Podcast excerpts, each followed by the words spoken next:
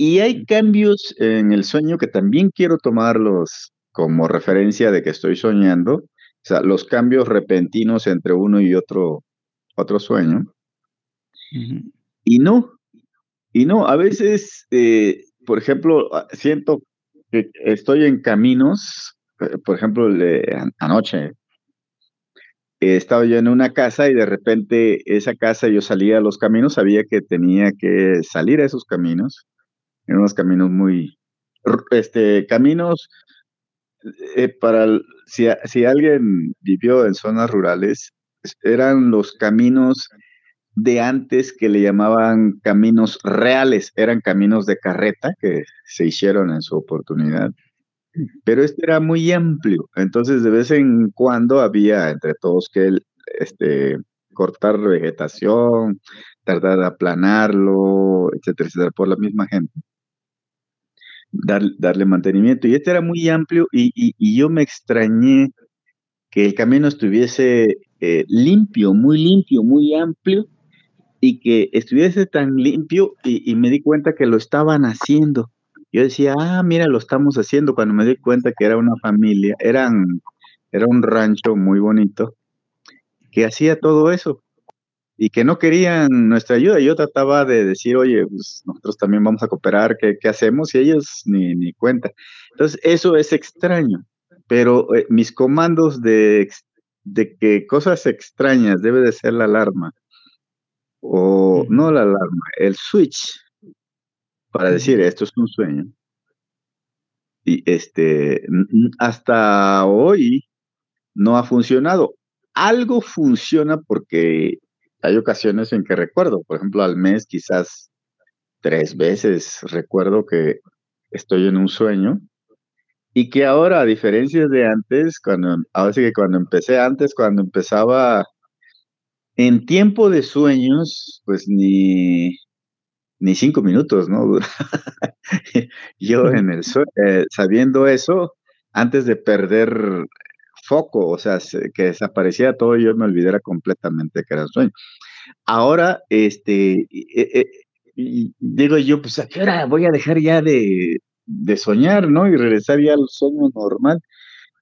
O sea, de tener control de sueño, y regresar al sueño normal. Por supuesto que lo que se busca es tener control de, sueño, o sea, está, ese pensamiento está mal, al contrario, hay que tratar de tener más y más y más y más este control y cambiar a voluntad de los sueños.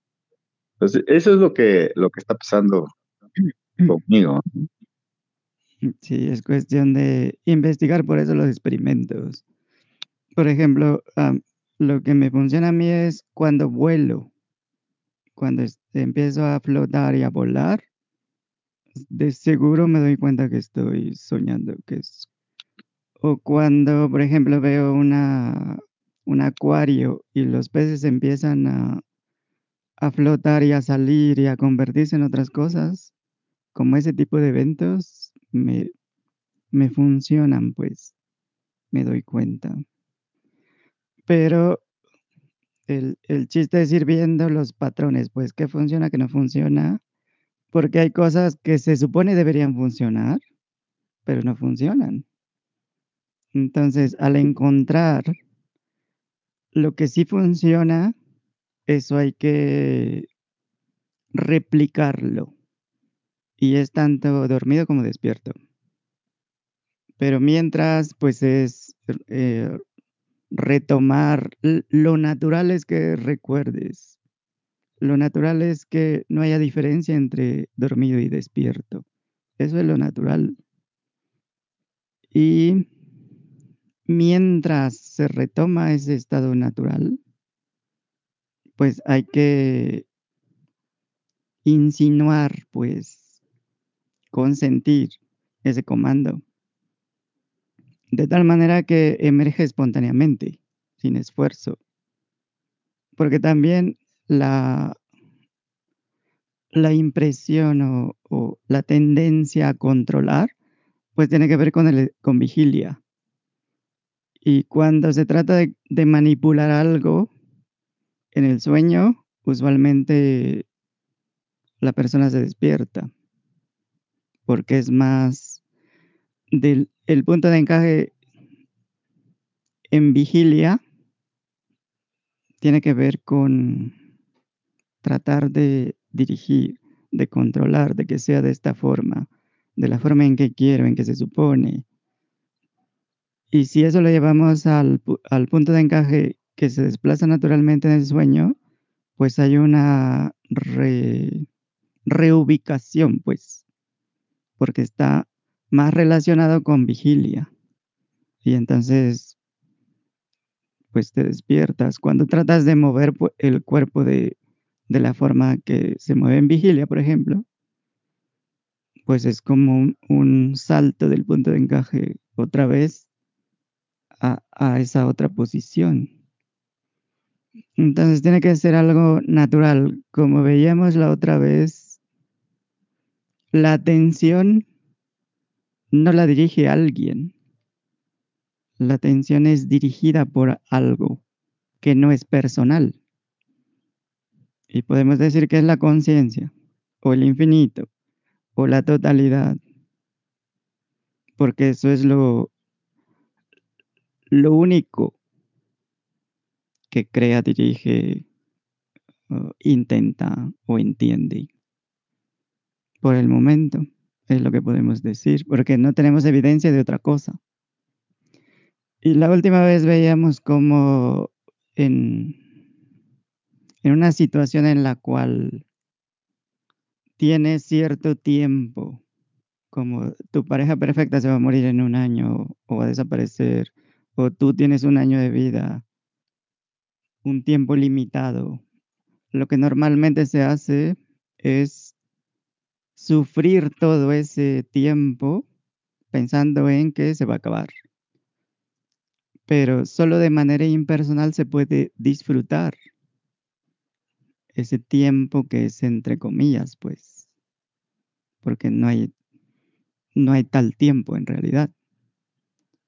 Y desde lo impersonal, o sea, la ausencia de personas, eso es obvio, que no hay tiempo y que no importa si la experiencia dura aparentemente en términos relativos un año o seis meses o tres meses, da lo mismo porque en realidad no hay tiempo y no hay nadie que se muera, no hay nada que esencial que termine.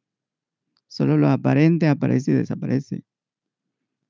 Así que en el caso de la sensación de separación, del ser separado, de la persona, de la insistencia a sentir que somos entes reales, existentes, que nacieron y que se van a morir y que tienen tiempo limitado y que tienen que hacer valer su vida, su existencia, eso es precisamente lo que arruina la celebración del- de la realidad.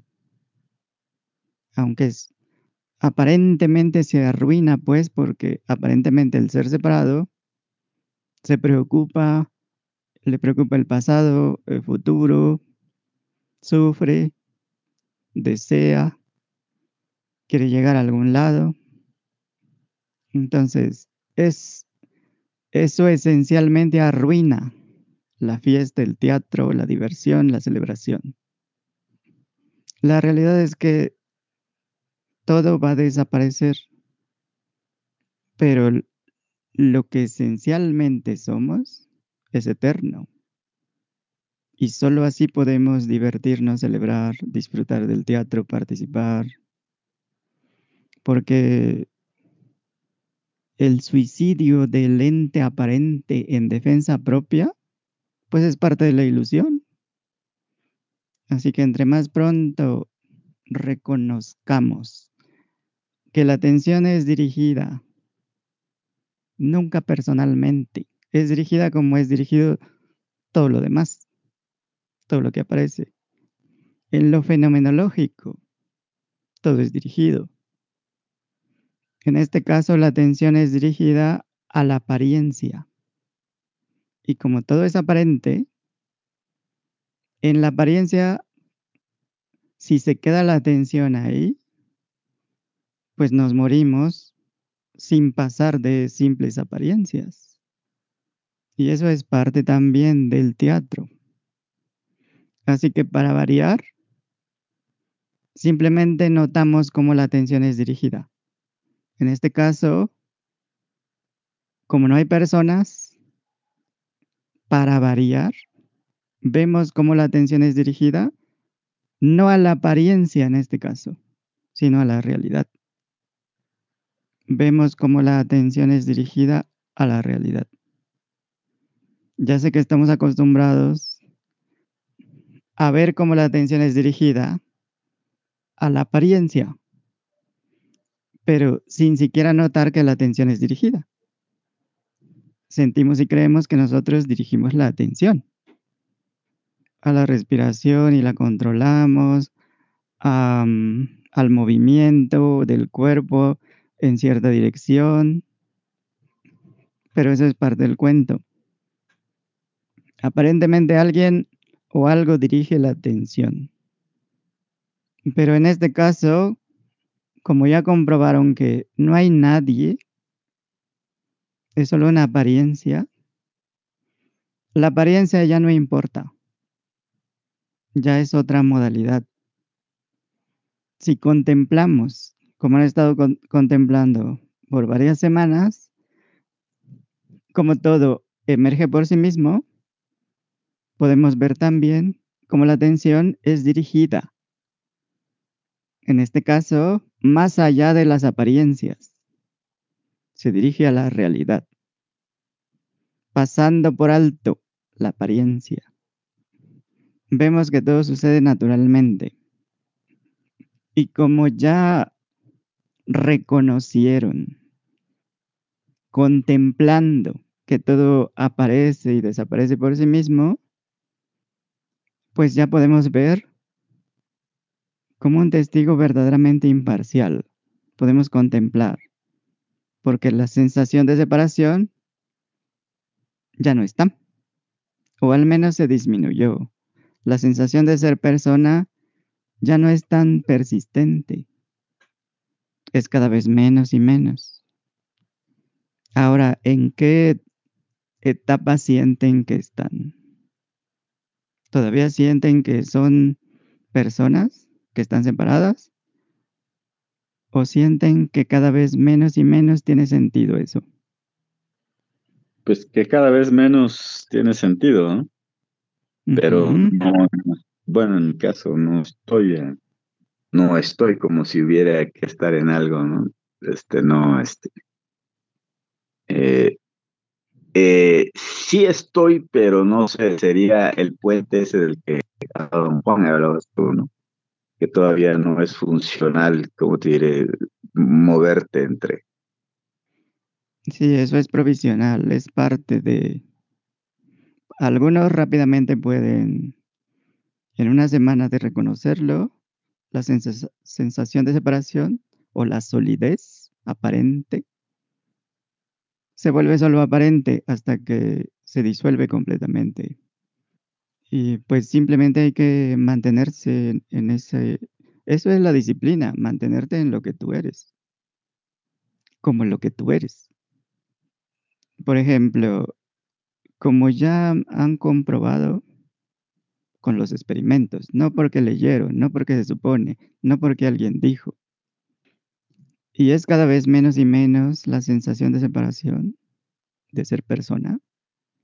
Puede aún parecer que hay una persona hablando, eh, o puede ser que veas que una persona dirige a un grupo de personas, como un jefe el presidente, un gobernador o un gerente o lo que sea.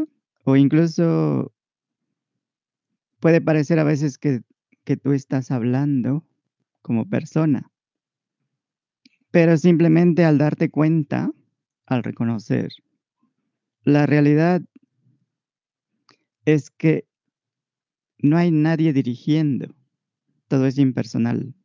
Y en ese momento estás alineado con, con tu, tu, propia experiencia, pues con lo que tú has, tú mismo has comprobado.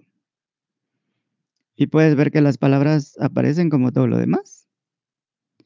Y puedes ver que la atención que en un principio parece que es controlada por alguien, simplemente es dirigida como todo lo demás.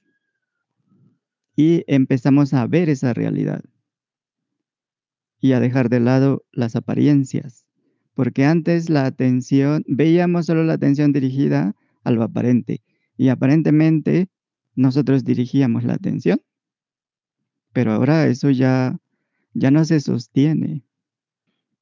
Entonces, en este sentido miramos lo que parece ser, pero como ya no nos importa, porque, la porque vemos que la atención es dirigida a la realidad, ya no hay un yo persona. Y esto es cada vez más claro cuando la sensación de ser persona es cada vez menos y menos y menos. Y lo que queda es la conciencia contemplando lo que parece, pero principalmente lo que es. Y lo puede hacer simultáneamente. Como ver un espejismo, pero ver que es un juego de eh, temperatura y luz. Es una ilusión. Y puedes verlo simultáneamente. O te miras al espejo y sabes que es un espejismo. No hay nadie atrás del espejo. Pero esta vez lo haces simultáneamente. Ves la realidad y ves la apariencia. Pero como ahora la atención, el intento está en la atención que es dirigida a lo que sí es, pues el énfasis es en lo que sucede realmente, ya no en lo que parecía. Y cuando la atención es dirigida a lo que es, en contraste con lo que parece ser, la diferencia también es cada vez más. Así como cada vez menos te sientes que eres persona, cada vez más ves, cada vez es más autoevidente la realidad. Si me doy a entender o es complejo. Sí, es claro. Entonces, solo hay que mantenerse contemplando el flujo de la experiencia conforme se va presentando. Ya sabemos que es energía que fluye. No vemos ninguna materia. Y tampoco hay personajes, solo parece que hay. O entes o seres de ningún tipo. Y nos mantenemos como eso que contempla, lo que etiquetamos como experiencia. Y es autoevidente que la experiencia fluye por sí misma. Pero eso que contempla no está fluyendo con ninguna experiencia. Eso que contempla se da cuenta de sí mismo y de lo que contempla. Y al mismo tiempo está ajeno a lo que contempla, al contenido, porque es aparente, es temporal, es provisional, mientras que lo que contempla es inalterable, es imperceptible, no puede ser conocido, es inamovible, todo lo demás está en movimiento. Y lo puedes comprobar ahora mismo Nota cómo cualquier experiencia aparece, evoluciona y desaparece, fluye sin resistencia alguna, independientemente de la apariencia que tome. Puede tomar apariencia de resistencia, por ejemplo, de lucha, de contraparte. Pero sin importar que tome ese tipo de apariencias, todo lo que contemplas, todo lo fenomenológico, todo de lo que te das cuenta. Empieza, se desarrolla y termina. Pero eso que contempla no empieza ni se desarrolla ni termina. O sea que la realidad permanece inalterable. Así que lo que llamamos el sufrimiento emocional psicológico es parte de algún tipo de resistencia y es parte de lo que está fluyendo. Solo que le etiquetamos como sufrimiento, resistencia, lucha, a lo que sea que aparezca. Pero es aparente de todos modos. Y esto también incluye la búsqueda de lo que no aparece en forma de deseo o falta carencia. Todo eso es parte de la misma película. Así que no podemos decir que esta resistencia o búsqueda emerge a, a causa o por el personaje o ente o ser. Sin embargo, algunos atribuyen la resistencia y la búsqueda al personaje, ente o ser. Y obviamente se pasa por alto que el personaje ente o ser es simplemente otro elemento de la experiencia que está fluyendo libremente. Es parte del teatro, es parte del script, del libreto. Y la otra parte, tampoco podemos atribuirle a la, al infinito esta resistencia o búsqueda. Porque el infinito obviamente no tiene por qué resistir ni buscar nada, si es la totalidad.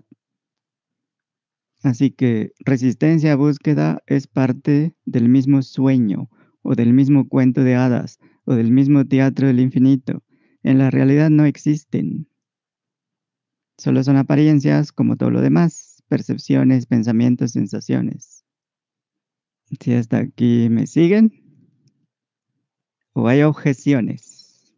Sí, sí te seguimos.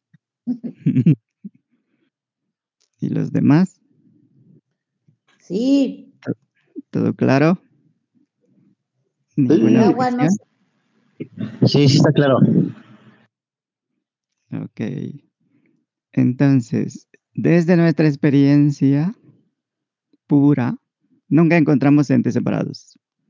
Cuando lo buscamos, eso que parece tan íntimo, familiar, tan conocido, eso que llamamos yo, lo que encontramos es conciencia sin principio ni fin, darse cuenta infinito. Encontramos a la conciencia misma, no a seres separados. Así que simplemente hay que reconocer que no, no somos nada de lo que percibimos. No estamos en la experiencia. Así que podemos, por decirlo, descansar no en nosotros, sino como lo que somos realmente. En realidad no hay dolor, sufrimiento, tristeza, descontento, infelicidad y lo que quieras poner, arrepentimiento, culpa, vergüenza. En la realidad no, en la apariencia sí.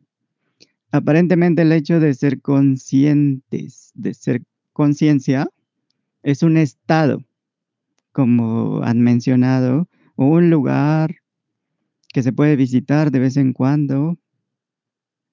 Si te desapegas del contenido, de la experiencia, de la repetición, entonces visitas esa conciencia. Pero debido al, hábito, a la fijación, otra vez regresas al, al contenido y te pierdes, te identificas con algo que percibes. Y en ese momento, por arte de magia, otra vez tristeza, sufrimiento, infelicidad, insatisfacción, indignación, culpa, vergüenza, otra vez a buscar, a resistir. ¿No parece interesante esto? Si das un paso atrás, te desapegas de la experiencia y otra vez eres un visitante de la realidad. Así que perderte en lo fenomenológico y luego visitar la realidad se vuelve parte de lo habitual, se convierte en un nuevo hábito ya que lo repites y repites.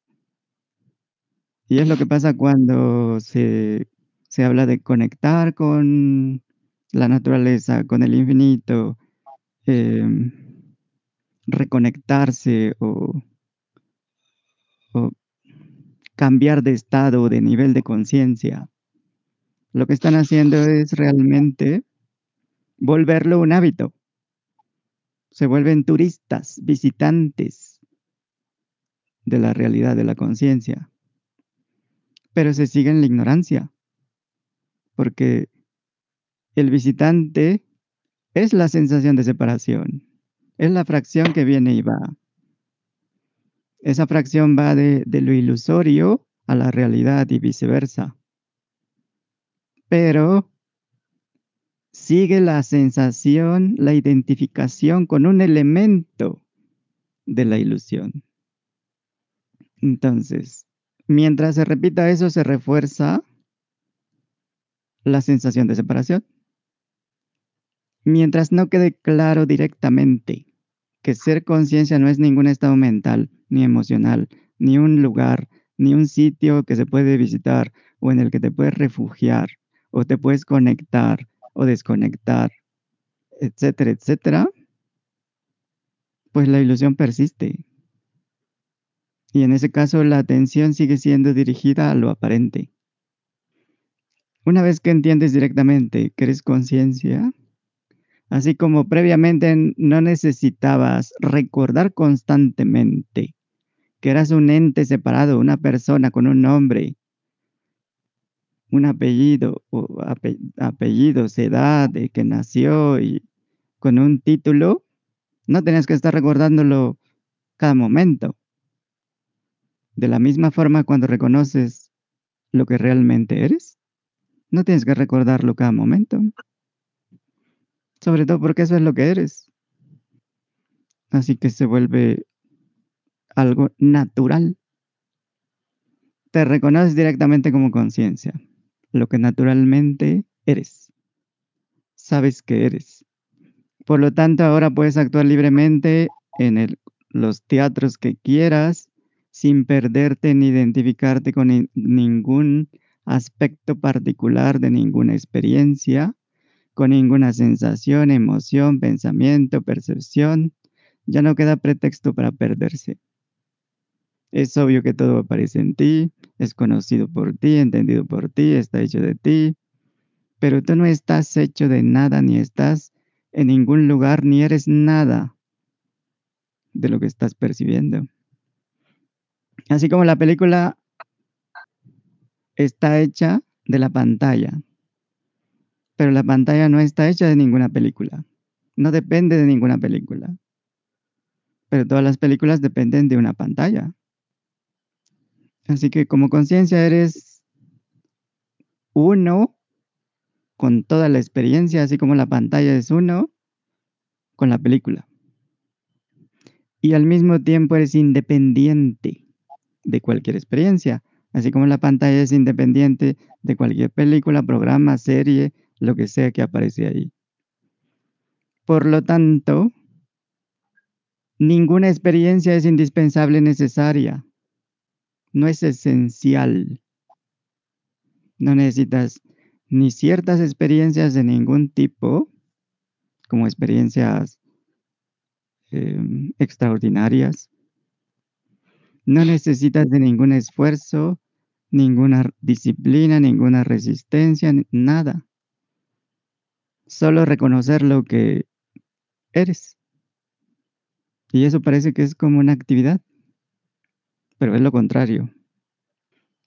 Así que toda limitación que aparentemente adquirías de las experiencias y sensaciones y pensamientos y conceptos y percepciones, particularmente la sensación de ser cuerpo, organismo, que piensa, persona, ser, ser humano, puede ser gradual o inmediatamente dejan de tener sentido, se disuelven, desaparecen.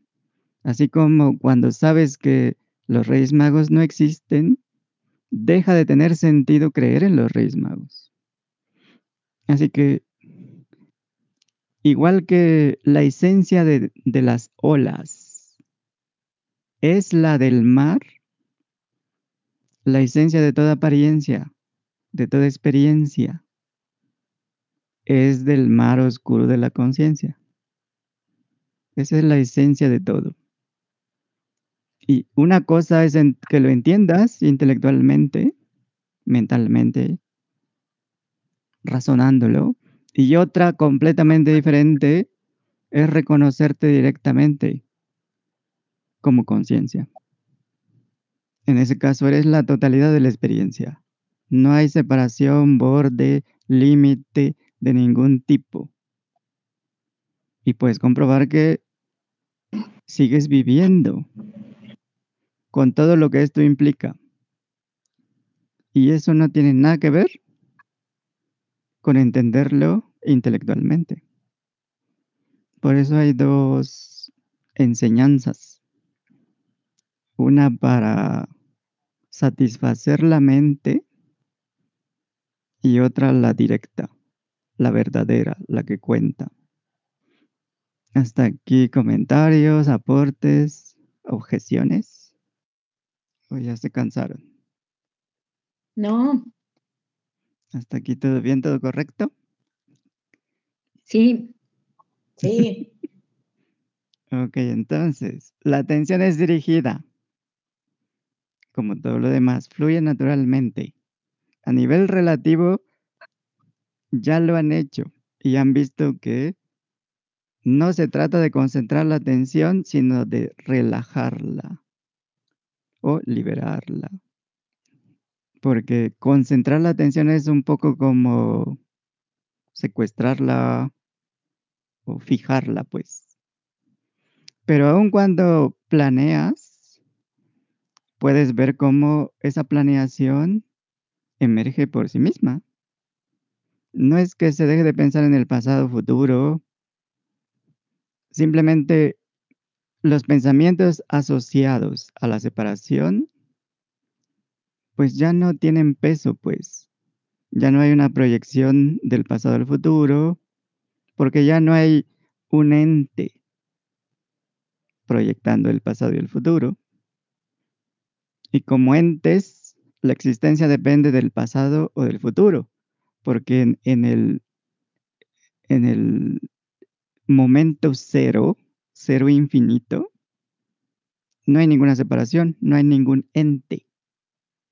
Y en el cero infinito no hay espacio para el ente separado. Además de todo lo que está fluyendo pues en ese momento. Solo hay que reconocerlo y listo. No se requiere de ninguna cruzada contra fantasías, cuentos que, se inventan de enemigos imaginarios, como ego, cerebro, em, emociones, o demonios, o cualquier cosa que quieras inventar. Si te entregas al pensamiento de ¿qué puedo hacer para evitar perderme en la ignorancia en un futuro para prevenir que vuelva a perderme en el contenido que puedo hacer? En ese momento ya estás en la ignorancia, porque eso solo tiene sentido desde el personaje. Ya eres otra vez un ente separado. ¿Qué sigue? Pues lo reconoces otra vez y estás fuera de la ignorancia.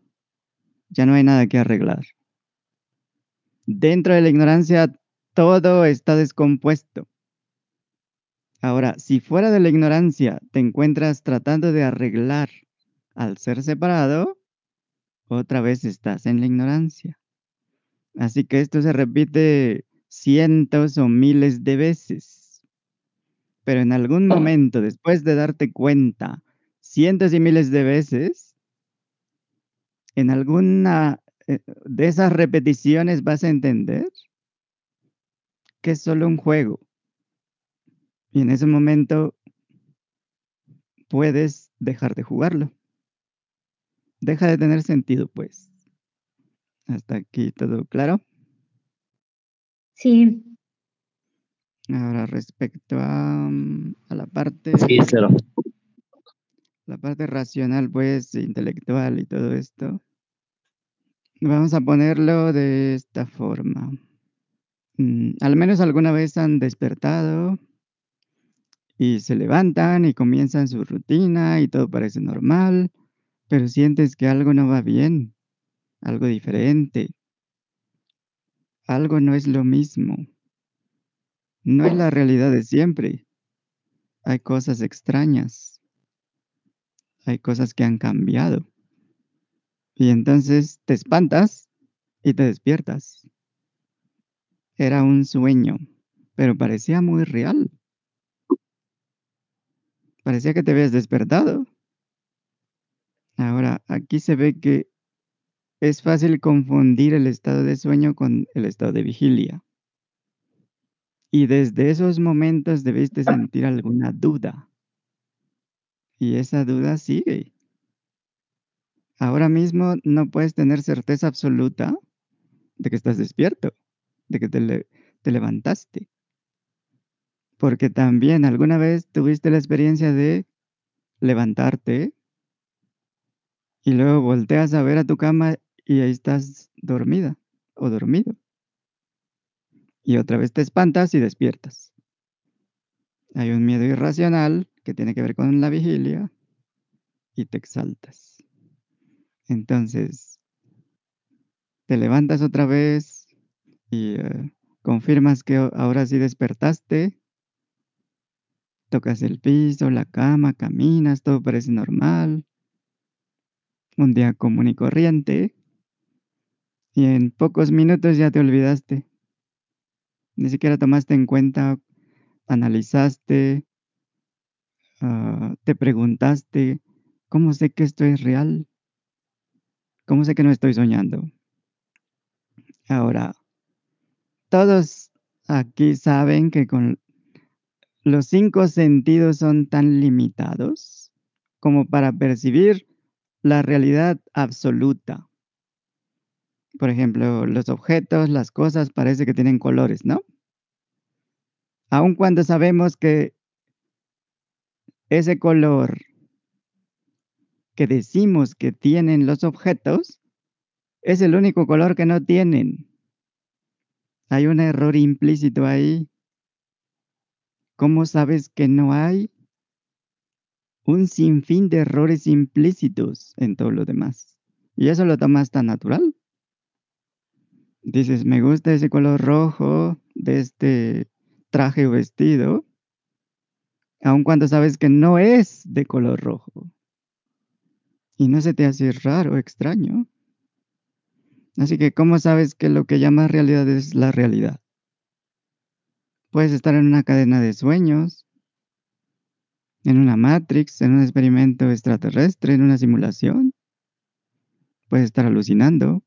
El cuerpo produce alucinógenos más potentes que las drogas comunes y corrientes. Como cada experiencia es privada, ¿cómo sabemos que de los 8 mil millones, cuál de esas experiencias privadas es la correcta? Si todas son diferentes. ¿Cómo sabes que la tuya es real? ¿O cómo sabes cuál es real? ¿La de quién? ¿Cuál es falsa? Si los 8 mil millones todos son diferentes.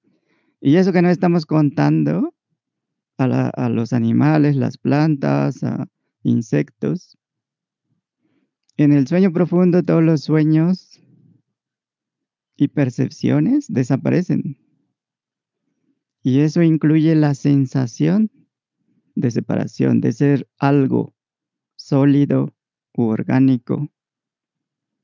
Pero aún en la nada absoluta, tú no desapareces, lo cual quiere decir que no es esencial. Tú eres lo que eres sin necesidad de experiencias, de sensaciones, de pensamientos, de percepción. Quiere decir que podemos prescindir de todo eso. Eso no nos quita lo que somos. Y si hacemos unas cuentas, tomando la vida como de 80, 90 años, entre 17 y 20 años es sueño profundo. Puede ser como entre un cuarto o hasta un tercio de la experiencia de vida, lo cual este sueño profundo es equivalente a la desaparición total. O sea, es equivalente a morir, pues. Estás muerto 20 años, tomando en cuenta que no existes en, en ese lapso, pues, relativo. Porque desapareces completamente. No hay rastros de la persona. Entre 6 y 8 años hay sueños. Y en esos sueños, lo que aparece en el sueño tiene sentido, aunque sea ah, algo sin sentido, pues. No hay una distinción entre estoy dormido y despierto. Todo parece real y todo tiene sentido en el sueño. Cuando despiertas ya no tiene sentido. Pero incluso hay sueños que parecen todavía más reales que el estado de vigilia. Son más vívidos, más lúcidos, más claros. Como que tienen más vida, más realidad. Y pues como decían también al principio, durante el estado de vigilia también puedes soñar despierto tipo alucinaciones auditivas, visuales, o simplemente perderte en la imaginación, o experimentar sensaciones inusuales. Y esto sin contar lo que pasa cuando te tomas unas copas, te embriagas o te drogas o tomas alguna sustancia o no estamos contando eso. Pero ahí es obvio también que la percepción no es confiable. Y todo intento de explicar qué es lo que sucede en lo que llamamos estado de sueño o el estado de vigilia es solo una teoría, suposición. No se pueden probar como verdades ni como mentiras. En el sueño completamente todo es inusual. Pero ¿te parece normal? No te extraña, aun cuando todos los sueños son extraños anormales, irracionales, ilógicos. Pero en el estado de vigilia también vemos por todos lados acciones irracionales y lógicas. Simplemente hay que ver las guerras y las peleas y los berrinches entre los países ahora mismo.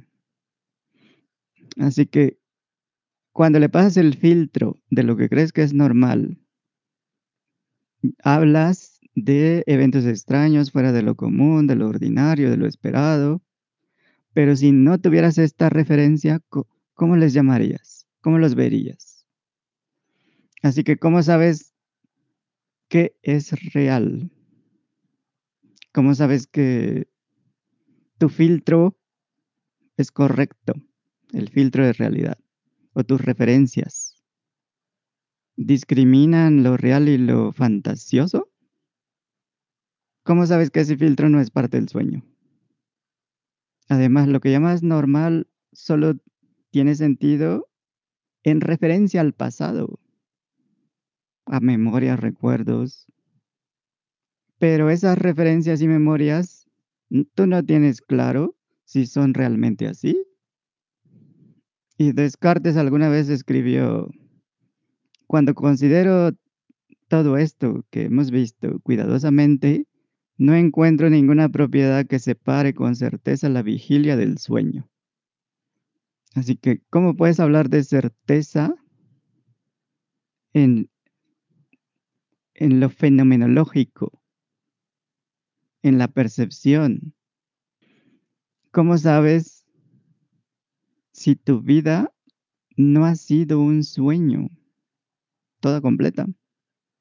¿Cómo sabes que tus creencias sobre lo que calificas como sufrimiento, dolor, pena. ¿Cómo sabes si no es una conclusión del mismo sueño? Dentro del mismo sueño. ¿Cómo sabes que tus recuerdos no son algo que soñaste? ¿Cómo sabes que tu experiencia de que tú supones que fue un sueño cuando despertaste, un recuerdo de un sueño, aunque parece que es un recuerdo de un sueño. ¿cómo sabes si no es un recuerdo de la realidad? Porque ahorita estar despierto, en estado de vigilia o estar soñando, puede ser una ilusión también. Todo lo que conocemos como tristeza, decepción, depresión, es así en referencia a un pasado. Y la preocupación, ansiedad es solo en referencia a un futuro. Ninguno de los dos es real. Así que precisamente el creer que este estado de vigilia es real, en ningún momento implica que sea real. Por eso es una creencia. Y ah, tomando en cuenta los sentidos, los cinco sentidos, tomemos el oído, que solo el oído humano solo escucha eh, ondas entre 20 mil ciclos. Sin embargo, las ondas acústicas pueden e- existir desde cero hasta el infinito. De un infinito de sonidos posibles, solo escuchamos una fracción insignificante. Y con eso decimos que eso es la realidad. Y lo mismo aplica para los demás sentidos. Son muy, muy limitados. Así que se requeriría de un infinito de sentidos que abarcaran el infinito de las posibilidades para poder decir que la percepción es la realidad. ¿Existe eso? En otras palabras, nos atrevemos, los mismos científicos y cualquiera que se atreva a llamar realidad, a esta infinitésima parte de la experiencia, de la totalidad. Eso es un atrevimiento. Ni siquiera es inteligente, no es racional. Sin contar que cada criatura, cada em, forma de vida, orgánica o inorgánica, tiene sus mecanismos muy particulares, sus filtros. No son algo general, no es, no es algo universal. Entonces, esto mete todavía más, más dudas sobre la veracidad o la realidad de la información. Sin embargo, por más diversidad que haya de formas u organismos o inorgánicos, formas de percibir, el común denominador siempre es la conciencia, el darse cuenta. Todo lo demás puede variar, pero eso es lo único que no cambia. ¿O cómo ven? ¿Estoy diciendo tonterías? Vemos bien, yo digo, ¿verdad? Este, nada más una cuestión, a ver, y todo lo que ensoñemos, dormidos, despiertos, en vigilia, como sea, obviamente no es la realidad. Y la realidad es darse cuenta de que todo esto es, son eventos que acontecen, se desarrollan y después decrecen y desaparecen. ¿A eso te referirías con realidad? Mm, La realidad sería lo que nunca cambia. Cuando tomamos la atención que es dirigida, en este caso el énfasis está en eso que no cambia, en lugar de enfatizar lo que está cambiando constantemente. Eso lo pasamos por alto, siguiendo esa atención que es dirigida a la realidad. Ok, Es una entonces pequeña variación. eso que no cambia es la, la realidad, Ajá. nada más. Eso no está en el tiempo y en el espacio, no se puede percibir, no puede ser conocido, o es completamente desconocido, pues es el nahual. Entonces, como la atención es dirigida y no hay nadie dirigiéndola, simplemente seguimos el rastro de esa, de esa atención que está siendo dirigida, pero en lugar de, de seguir la atención dirigida a lo, ordinario, pues, a lo habitual, a las apariencias, seguimos la que se dirige al nahual. Es como un pequeño cambio de sintonía, otra modalidad. Y esto es a través de la contemplación. No se requiere esforzarse, luchar, eh, matar al ego, al personaje, nada de eso. Porque mientras sientes que eres un, un ser en crecimiento, desarrollo, que va a llegar a algún lugar, pues es un asunto sin fin. Hay un sinfín de pendientes, nunca llegas a ningún lugar y los pendientes se siguen acumulando y el lugar siempre está en un futuro que no existe y nunca se logra ninguna perfección, ninguna satisfacción y el cumplimiento de metas, objetivos, logros nunca jamás termina. Simplemente hay que ver a los más ricos del mundo. ¿En qué momento terminan? Se mueren buscando. Y ese es el destino que ya conocemos, el camino de lo conocido. Esa búsqueda interminable va a seguir. Es una búsqueda de algo que nunca existió. Por al- alguien que nunca existió. Entonces, este mundo de apariencias no es real, es temporal, es provisional. Así que los logros, éxitos, avanzar, llegar a un destino, se va con, con la desaparición, pues, de, la apariencia. Eh, Mientras es como ir persiguiendo zanahorias y una vez que alcanzas una, hay otra enfrente. Y eso da la sensación de que se va avanzando en una línea imaginaria de tiempo y espacio. Pero cuando la analizamos, no existe. No tiene principio ni fin. Y lo que intuitivamente se busca, pues no está en los fenómenos, en el tonal, en el mundo. No es un lugar, una cosa, un estado mental o emocional, o una idea o experiencia. Porque todo eso viene y va. Ninguna experiencia te entrega felicidad eterna, satisfacción eterna, libertad eterna o amor eterno. Y podemos ver cómo checamos la historia y es, es cambio constante. Y todo es pura apariencia.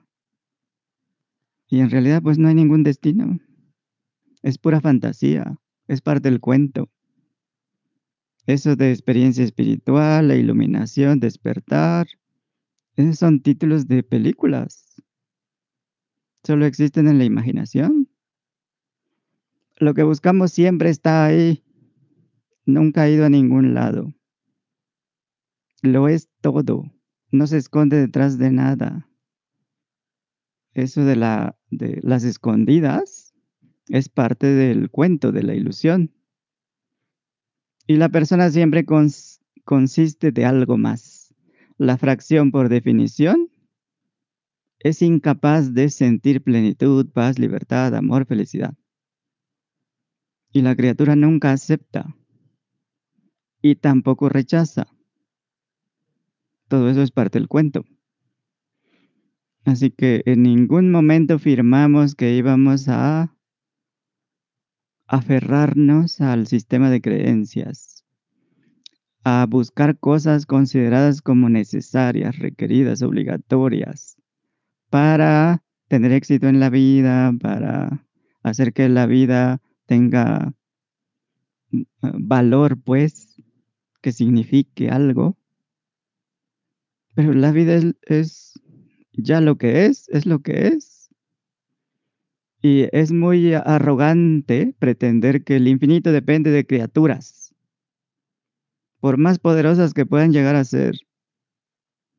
Imagínate la criatura superpoderosa. ¿Será que el infinito va a depender de esa criatura? Sin esa criatura, ¿qué? ¿Ya no puede existir? ¿Ya la necesita? Obviamente es un cuento de hadas, ¿no? Pero nos preguntamos, ¿es que sin mi participación el universo no tiene sentido? ¿qué va a ser del universo si me muero? El universo me necesita. Sin mí no hay universo. Sin mí no hay perfección. Y ahora, ¿qué conocimiento intelectual o no intelectual es indispensable, esencial para el infinito? ¿Depende el infinito de los conocimientos? Por más sabiduría que haya, el individuo, el infinito, ¿dependerá de eso? Para lo que sea. ¿Realmente les hace sentido eso?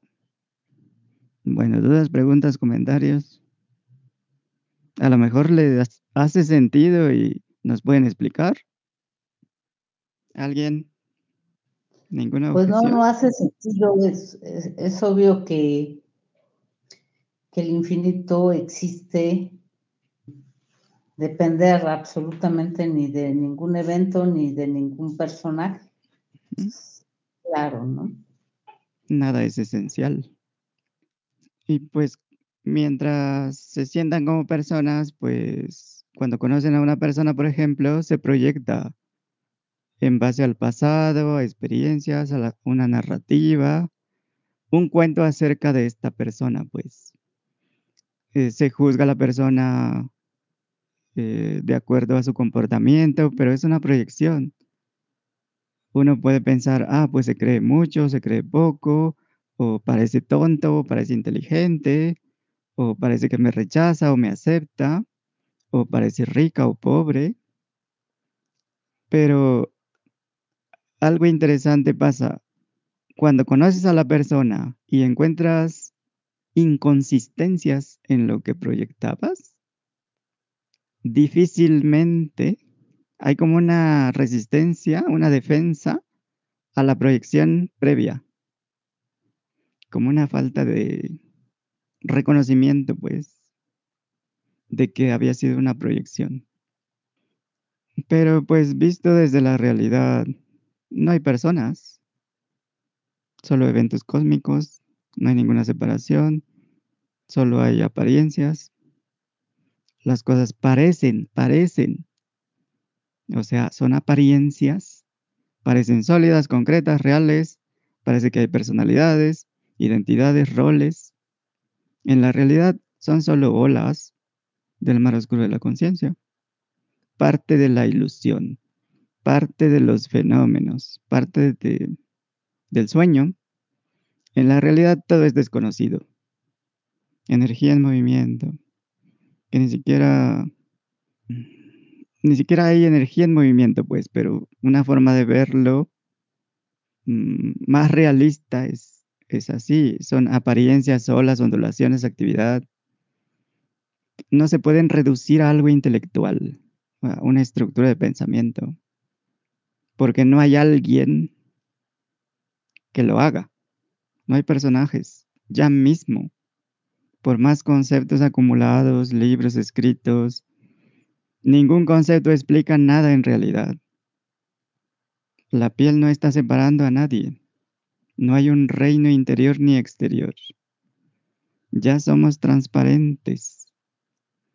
Nada es necesario para desaparecer. Nunca hemos existido como entes separados, como personajes, personas. Siempre hemos sido desconocidos.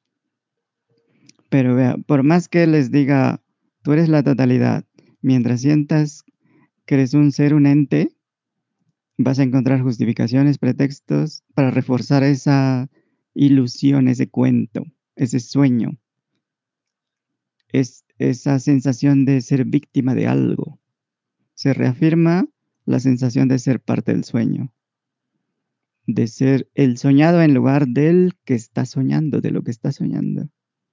Entonces yo les puedo decir y decir argumento tras argumento, experimento tras experimento, y curiosamente, ustedes van a seguir defendiendo su postura.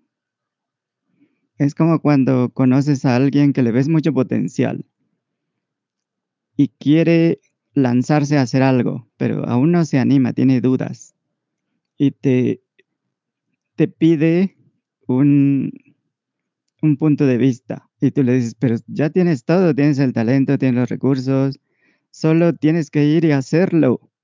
¿Qué esperas para ir y hacerlo?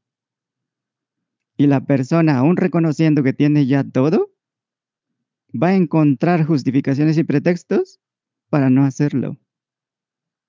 Seguramente eso lo han visto una y otra vez, porque eso es muy común. No hay ninguna evidencia de que la persona no puede lograr lo que quiere. Sin embargo, no lo hace. Defiende su indefensión, su impotencia, su sensación de que le falta, de que no está listo, de que necesita algo más. ¿O no han visto eso? ¿Sí o sí? No, sí, claro que sí. Pueden ser ustedes mismos. Pues ¿en dónde crees que lo vi? Entonces, el peor tipo de juicio es lo relativo a uno mismo.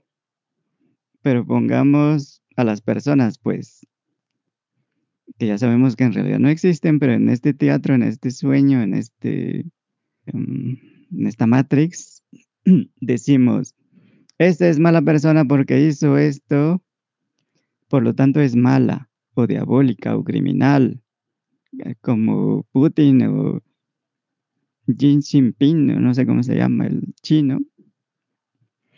Entonces, saben que, que no hay nadie haciendo nada realmente. Por lo tanto, no hay alguien a quien juzgar lo que vemos es que esta acción parece venir de la ignorancia o esta acción parece venir de la sabiduría. Sin importar las acciones de otros o las mismas, pues, no tenemos acceso a toda la información.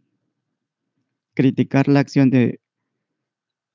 Eh, no es realmente criticar a la persona pero incluso criticando la acción, no podemos ser categóricos porque no tenemos certeza absoluta de eso. No estuvimos ahí. Y aun si estuvimos ahí, es una interpretación. Y después encontramos hechos que contradicen lo que se suponía, lo que se pensaba, los juicios previos, pues. pero a estas alturas ya, ya se está tan inmiscuido. No es tan fácil admitir, pues, que hubo falla tras falla tras falla. Y eso mismo lo aplicamos con nosotros. Incluso con nosotros, no es fácil admitir que nos equivocamos una y otra vez. Aun cuando es obvio, encontramos justificaciones, pretextos, con más razón con, con los demás. Entonces, en esto relativo, pues, no hay nada que hacer, no hay solución. Pero cuando te das cuenta de que no eres una persona, no hay personas, ya no juzgas. Sabes que no tienes toda la información. Y las críticas que ves son a nivel personal. Pero tú ya no sientes que eres persona. En teoría, solo se puede enjuiciar a uno mismo y eso puede ser de forma personal o impersonal. Pero incluso al enjuiciarte, tú mismo tienes dudas de ti, de tus conclusiones, de tus suposiciones. Así que lo único que nos queda es hacer lo, lo mejor que podemos. En otras palabras, ser impecables, pues, ser impersonales. Lo mejor que podemos hacer mientras no seamos impersonales, juzgar a otros en base a ideas preconcebidas, en base a discriminaciones entre ignorante y no ignorante, pues es una presuposición. Eso es ignorancia. La verdad está en la humildad de reconocer que no sabemos. Y así ya estamos abiertos a toda posibilidad. Ya no nos ponemos en el pedestal del juez, pero tampoco en el de la víctima. Sabemos que la verdad relativa tiene poco o nada de confiable. Lo cual no quiere decir que si una persona anda robando, matando, traficando, como parte de su forma de vida, no deba ser encarcelada, juzgada. Por eso el sistema está así. Hasta cierto punto funciona. Funciona aun cuando vemos que los que hablan de justicia, moral, religión, los mismos que están como figuras representativas de justicia, de, de moral, del bien, ellos no siguen lo que predican. Son los principales infractores. Aún así, el sistema hasta cierto punto funciona. Y podemos ver cómo mucha gente está encerrada siendo inocente, cómo mucha gente se les quemó en la hoguera por situaciones estúpidas, ridículas. Pero se hizo y se sigue haciendo. Así que hasta ahora todos tienen claro que no hay personas en la realidad, solo en la apariencia, solo en el cuento, solo en el sueño. Así que cada vez más y más ven a los demás como la totalidad. Ya no ven individuos separados. Por lo tanto, ya no se ponen como jueces ni en el banquillo de los acusados. Esos dos lugares quedan vacíos, dejan de tener sentido. Una vez que reconocemos no sabemos, no tenemos ninguna información para juzgar a nadie, ni para ser juzgados. Por eso los sistemas de justicia hablan de dudas razonables, eh, de tener toda la evidencia, todos los elementos, de hacer investigación. Y aún así, siempre hay dudas. Así que si juzgamos, vamos a ser juzgados. Si no juzgamos, pues no tenemos miedo de ser juzgados. Si no juzgamos a nadie, eso incluye no nos juzgamos. Tal vez nos juzgan, pero si tú no te juzgas, el juicio de otros acerca de tus actos no tiene ningún sentido. No te importa porque tú no te juzgas. Así que lo, que nos queda es hacer lo mejor que podemos en cada momento, actuando impecablemente, impersonalmente, y que así sea. ¿O cómo lo ven ustedes? ¿O ya se cansaron? ¿O ya se perdieron? No, no estamos cansados. Bueno, yo no estoy. Tampoco. Perdidos o encontrados. ¿Ninguna objeción? ¿Dudas razonables? Pues este me, me sacó del internet, nos sacó del internet desde así mismo. o sea, no sé qué seguiste diciendo. Ah, pues... Pero no, considero que, que ahí va bien. Sigue habiendo confusión sobre lo subjetivo. Todo claro. Considero que no, nada más una referencia. Bueno, retomar. Bueno, mientras regresa alguien más. ¿O ya se durmieron todos? No. No, aquí estamos. Puede haber confusión en cuanto a... Mm, por ejemplo, todo puede ser una parte de una elaboración imaginaria. Por ejemplo, si vemos cómo es diferente conciencia de ser consciente de ser sintiente, porque eso puede ser subjetivo. ¿Cómo sabes que la realidad que percibe es la realidad única? Puede ser una experiencia temporal, imaginaria, parte del sueño, parece real. Pero que cuando se muere el cuerpo se acaba. Aunque no hay evidencia de eso y hay más bien evidencia de lo contrario, pero puede ser una posibilidad. Desde la experiencia subjetiva, no podemos encontrar evidencia acerca de que esta conciencia es real, infinita, pero tampoco que es limitada.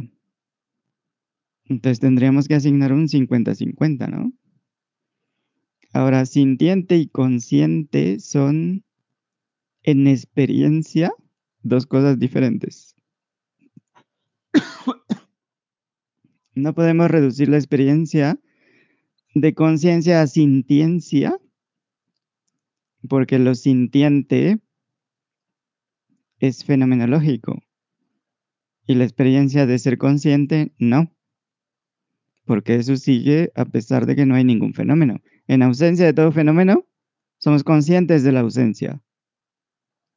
Ahora, se puede asumir que la experiencia subjetiva eh, de, de ser consciente, pues, de darnos cuenta, también es fenomenológica, pero tendríamos que probarlo.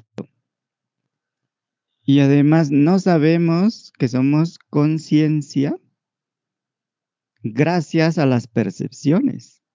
Por ejemplo, a, los pensamientos, a sensaciones, a cualquier otra cosa. Lo sabemos en ausencia de, cualquier cosa. Por lo tanto, no hay una conexión entre la conciencia y los fenómenos como prueba. Y es precisamente esta distinción lo que prueba, demuestra que la posibilidad de que la conciencia es la realidad última es experiencialmente pues lo que podemos comprobar. Todo lo que percibimos es cuando menos tan real como eso que se da cuenta.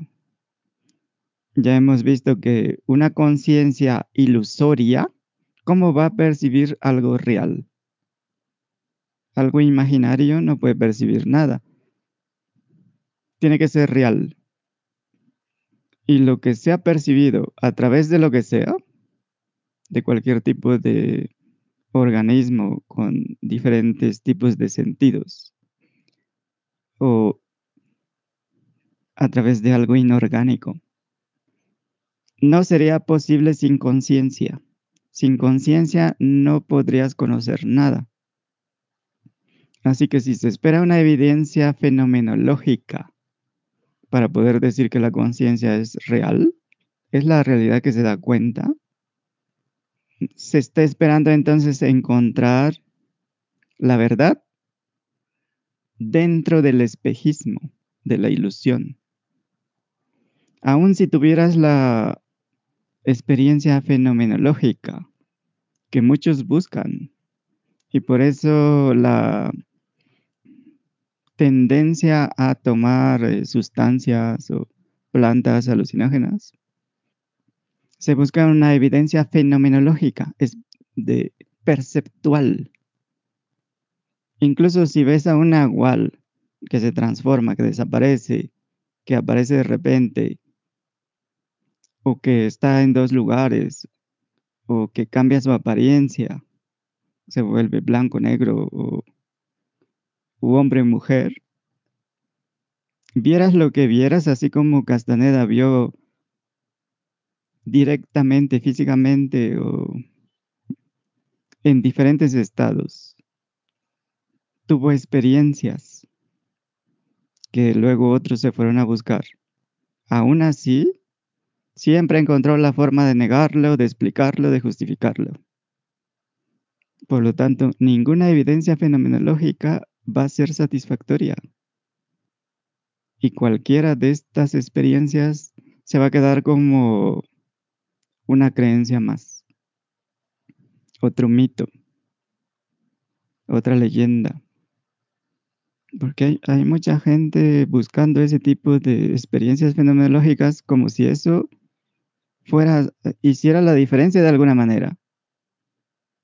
¿De qué manera eso haría una diferencia? Si tuvieras a alguien que da un brinco y empieza a volar. ¿Eso ya demostraría algo? ¿Te cambiaría en algo? ¿ya entenderías tú algo? Entonces, ¿qué tipo de evidencia, experimento científico, intelectual que tú puedas imaginar en tus más locas fantasías sería suficiente para verificar o falsificar la realidad de la conciencia?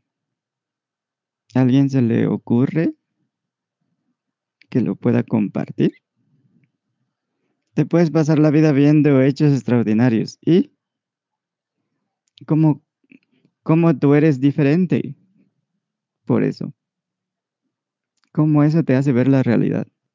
Son los indicios solamente para percatarse de que nada es estático, de que son eventos, de que el personaje no existe y nada más da la pauta para buscar la verdad, ¿no? O la realidad.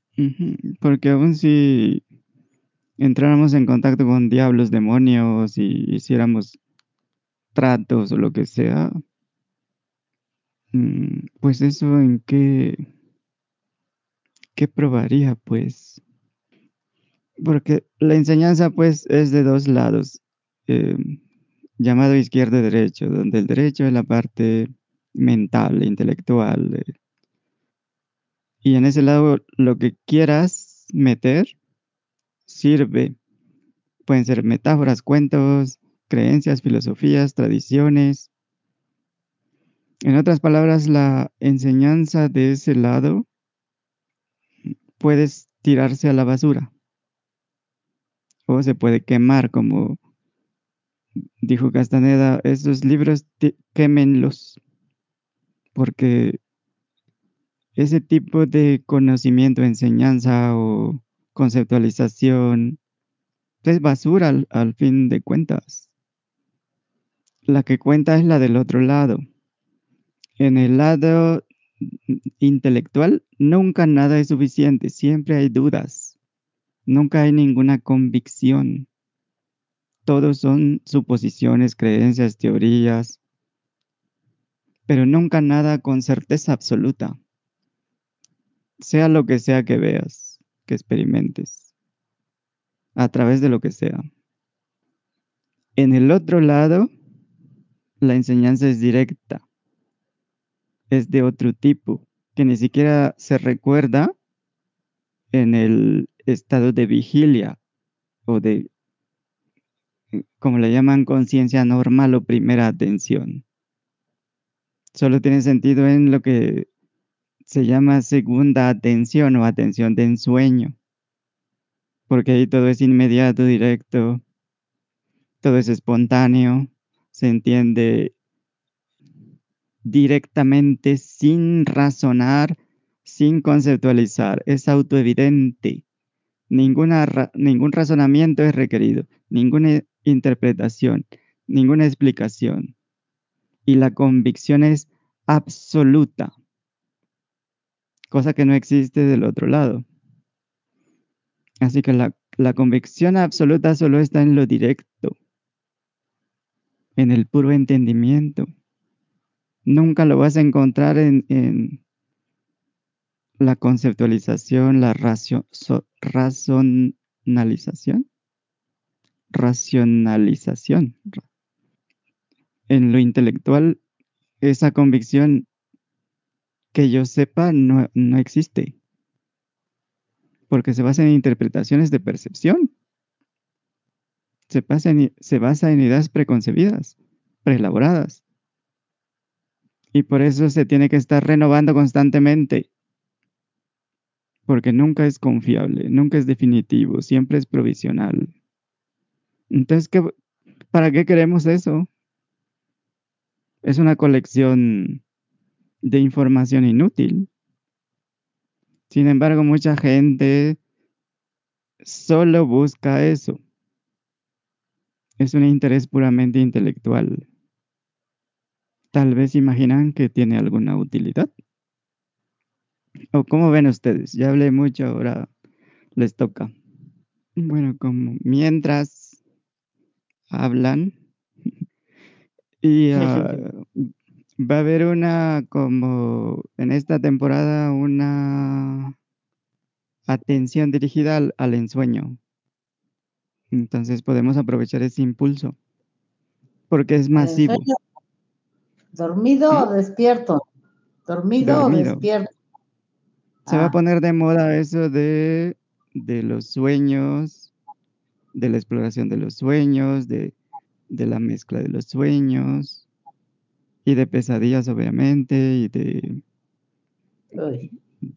la interpretación, ok. Van a querer hacer. los cuentos de sueños va a estar de moda. Entonces, a nivel mundial es un hay un impulso, pues. Nos podemos subir ahí para lo del ensueño. ¿Nosotros tenemos que subir ahí? Es la atención, es la atención como es dirigida. Ah, ok. Entonces, ah, claro. vemos cómo esa atención es dirigida a los sueños, a, como va a estar de moda, va a ser relevante, va a haber exploración, investigación, curiosidad sobre eso. Es una moda. Pero mientras dura esa atención que es dirigida por la modalidad de la época, podemos alinearnos. Y como ya la sensación de ser persona es cada vez menos, menos, menos, lo que queda es flujo de energía. Y es solo seguir esa atención dirigida, porque no hay nadie dirigiéndola. Son solo eventos. Es como una ola que se forma en el mar de la conciencia y entonces nosotros, como la atención está siendo dirigida ahí, pues como sintonizamos, sincronizamos, no sé cómo decir, pero Supongo que entienden. Arribamos a la ola del ensueño dormidos para hacer nuestro hacer. Ajá, para, para hacer la exploración de, los ensueños. Porque Neil Gaiman eh, allá en los ochentas escribió sobre... Se llama Sadman. Es un, un cómic que leía por los ochentas y es sobre el, eh, los eternos, uno de los cuales es sueño, el reino de los sueños, que tiene sus hermanos que son desespero, eh, deseo, destrucción, todos empiezan con D, mm, delirio, y son como funciones, pues que están desde el inicio de, mm, del mundo, no son como dioses, sino como, como, intentos, pues, como tipos de energía que se encargan de ciertas actividades o relativas a ciertas actividades. El primero fue la destrucción. Entonces, están sacando la, la serie y por eso hay un énfasis en eso. ¿Qué más? ¿Dudas, preguntas? Muchachos, que yo soy. O ya fue suficiente. A ver, Georgina. hay, hay siete dormidos. A ver, defiéndanse, José de Jesús, Eva. Ya están Yo aquí estoy presente. Ahí están. Yo también aquí estoy presente. José presente. no dormidos, a pesar de que vamos a dirigir la atención al sueño dormido, pero no. dormidos despiertos. Sí. ¿Dudas, preguntas? Pues, ¿cómo va a ser esta exploración del sueño dormido? Digo, del sueño. o sea, ¿cómo, ah. ¿cómo va a ser la experimentación? A mí todavía me cuesta entender esa parte de, de explorar los sueños porque todavía no tengo sueños muy lúcidos a veces me acuerdo y a veces no.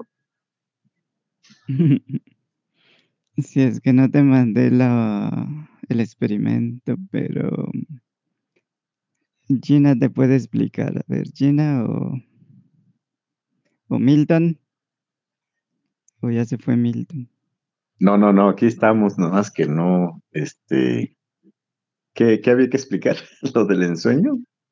Ajá, el, el experimento de anotar el diario de ensueños y... Ah, ok. Ah, sí, este, cuando tengas sueños, cuando te acuerdes de tus sueños, eh, antes de irte a dormir, antes de los sueños, pues, te pon una, eh, un cuaderno al lado de tu cama y con una, pluma, un lápiz. Entonces, cuando eh, te despiertes y te acuerdes de tu sueño, eh, moviéndote lo más mínimo, o sea, nada más para agarrar el, el cuaderno y el lápiz, ¿verdad? Sin cambiar de posición porque vamos a explicarlo así, el sueño está en relación a la, al, al, a la ubicación de la percepción en ese momento. Entonces, escribes tu sueño. Si fuese muy largo, escribes los rasgos principales del sueño para poderte acordar posteriormente. Normalmente lo que hacemos es, ah, bueno, es tan vívido el sueño que al rato cuando me despierte lo escribo y en ese al rato se nos olvida totalmente que soñamos. Entonces, después de un tiempo, de unas dos semanas, este, ves cuáles son las características que se repiten en tus sueños. Entonces, este, e, esos, mira, aquí ya es parte de mi interpretación. Esas características que se repiten en tus sueños tienen que ver con también con tu vida normal. Por ejemplo, si sueñas familia, si sueñas conflictos, si sueñas este, pesadillas que te alcanzan, que huyes, etcétera. Pues tienen que ver con esta, con esta realidad. Y lo que yo hago, también es interpretación, ¿verdad? Es este, darse cuenta, quedarse con eso y se diluye. Se diluye esa, esa, esa parte del, pues sí, son problemas que se están repitiendo en tus sueños. Entonces, para mí es como una forma de, eh, ¿cómo se? Uh, ¿Cómo le llama Carlos Castaneda? Este, de cuando pones un hecho y lo analizas de arriba abajo, este, para darte cuenta, ¿no? Recapitulación. E, eso es lo que yo entendí, ¿no? que, que dice Eva. Ah, no, Eva, Eva lo estoy platicando, ¿verdad? Perdón, ¿qué es Gina? Gina o Citlali o José. O Karen. Ah, no está sí, Karen. también para ver si, si, les queda claro, porque a veces no es suficiente lo, lo que pongo ahí, pues. Pero ya sí veo cómo, cómo lo toman, entonces puedo ver qué falta y detallar más. ¿Vas, Gina? Pues yo estoy, estoy totalmente de acuerdo, así como lo dijo Milton. ¿O a Sí, qué te refieres? Explica la segunda parte. La primera parte es simplemente anotar para tener el hábito, entrenarse o recuperar el estado natural de recordar los sueños. Porque lo que hemos practicado mm, desde niños es olvidarlos, tomarlos Sí. como, como sueños, como mm, insignificante, pues no tiene importancia. Así que al escribirlos estamos, el intento es recuperar el estado natural de recordar. Esa es la primera fase. Y se deja una hoja, la hoja derecha, se escribe en la izquierda y se deja a la derecha porque en la derecha se van a hacer los análisis, la estadística, ajá, el entendimiento, se va a notar ahí las señales, las alertas, las claves, las claves, eh, los códigos, para después usarlos durante el sueño. A propósito, pues, de una manera mm, voluntaria. Esos, esos señales y esos sueños, perdón, la interrupción, este, serían cuestiones que pasan enrarecidas o extraordinarias que te dan el indicio de que es un sueño. Y es decir, es distinto a este en sueños despiertos. Puedes ver a alguien muy ojón o, o alguien siempre enojado o, o a un ser extraño, cosas. Esas son las señales a que se refiere Germán, que te van a permitir, pero que vas a poder detectar cuando escribas tus sueños.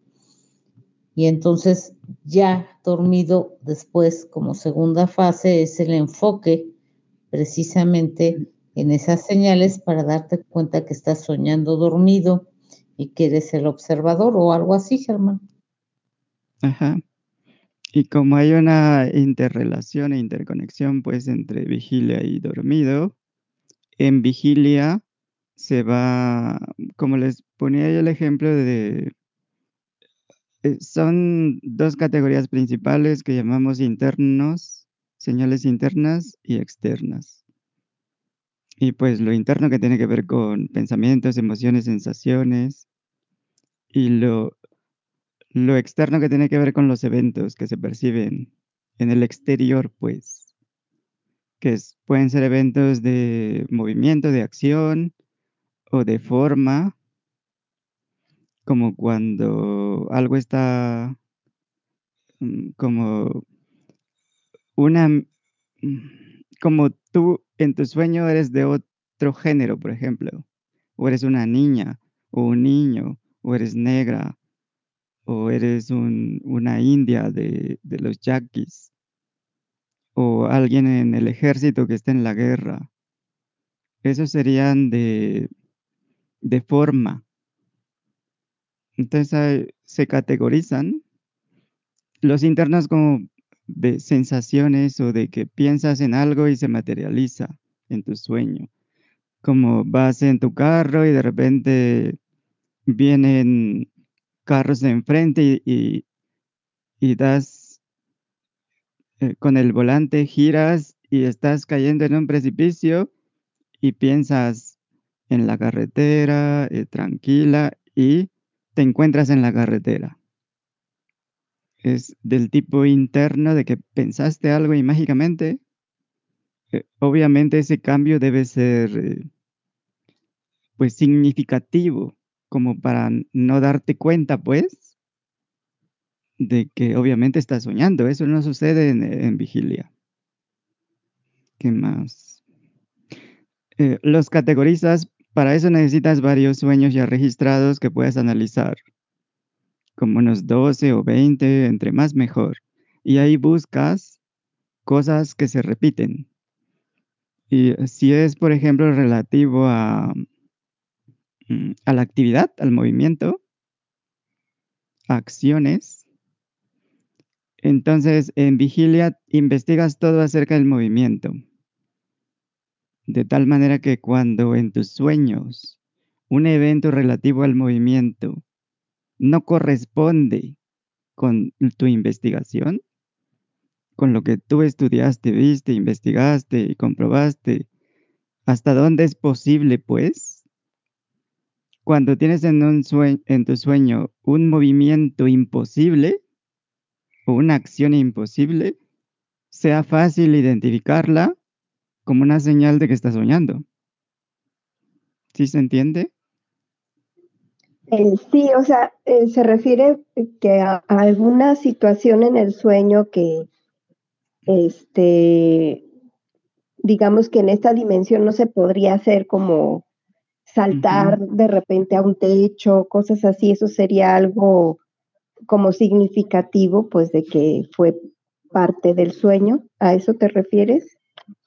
Ajá, si, si en tu, en vigilia, por ejemplo, brincas y brincas y no vuelas, y cuando estás soñando de repente brincas y te quedas flotando y empiezas a volar, como antes ya investigaste, eso es parte del, movimiento o de la acción. Esa acción sería imposible en vigilia y debe ser suficiente como para darte cuenta de que es un sueño. Pero antes ya te aseguraste, pues ya tu atención, es, tu énfasis estuvo en algo de tal manera que cuando cierras ese eh, círculo de investigación, cualquier cosa que se salga de ahí ya es una señal que debería ser suficiente para que mm, te dieras cuenta, pues, de que eso es un sueño porque en vigilia eso no, no puede ser. Ya marca una diferencia. ¿Sí? El objetivo del, del, del, estudiar los sueños es para uh, como, rea, como darte cuenta, pues, o ubicarte más o establecerte más en el, en, el, en lo impersonal. ¿Ese es el objetivo o hay algún otro objetivo? Va de, ma de la mano con lo impersonal. Entre menos sientas que eres una persona, menos vas a sentir que estás, eh, que eres parte del sueño. Pero el objetivo de el, la primera parte es mm, recordar el énfasis hasta que sea fácil recordar, como si recordaras lo que pasó ayer. Así es algo habitual. Y en el registro, porque como todo en los sueños está cambiando constantemente y muchas cosas son irracionales, imposibles, pero aún así, en el sueño no es suficiente como para que te des cuenta de que estás soñando. Entonces tenemos que, que poner como un énfasis, un intento, una intención implícita. Así que cuando se analizan los sueños, lo que estamos buscando no es el contenido, sino qué cosas aparecen más, porque es más probable que te las encuentres en la noche y esas cosas, ¿cómo las puedes utilizar? Como recordatorios ya que se están repitiendo constantemente. Hay un patrón, pues. Entonces, ¿cómo podemos usarlo? Ya que está en la mayoría, ¿cómo lo puedo yo resaltar? Poner énfasis en el estado de vigilia. De tal manera que contraste en el, en el sueño para que te des cuenta de que estás soñando. El objetivo es darte cuenta de que estás soñando. Pero no debe ser como una meta que necesites conseguir, que quieras conseguir, que tengas que esforzar, esforzarte. Es un proceso natural. Estamos restableciendo. De niños, niñas seguramente recordaban fácilmente sus sueños y podían interactuar y podían hacer más cosas. Y era lo normal, era lo natural. Era par es parte de... Si vamos a estar 20 años soñando, por eso los brujos le, le ponen uso a eso. Porque es un desperdicio de 20 años. Y eso es poco, pues, en realidad es más. Perdón, me sacó el internet. ¿Qué uso se le da? Porque no, no supe. Es que si vamos a estar soñando, eso es parte de la experiencia y es.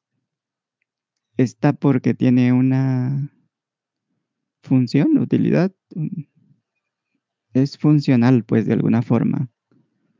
¿Por qué no aprovecharlo? ¿Por qué descartarlo así como se hace ordinariamente? Calificarlo como es un sueño no es real, no hay nada ahí.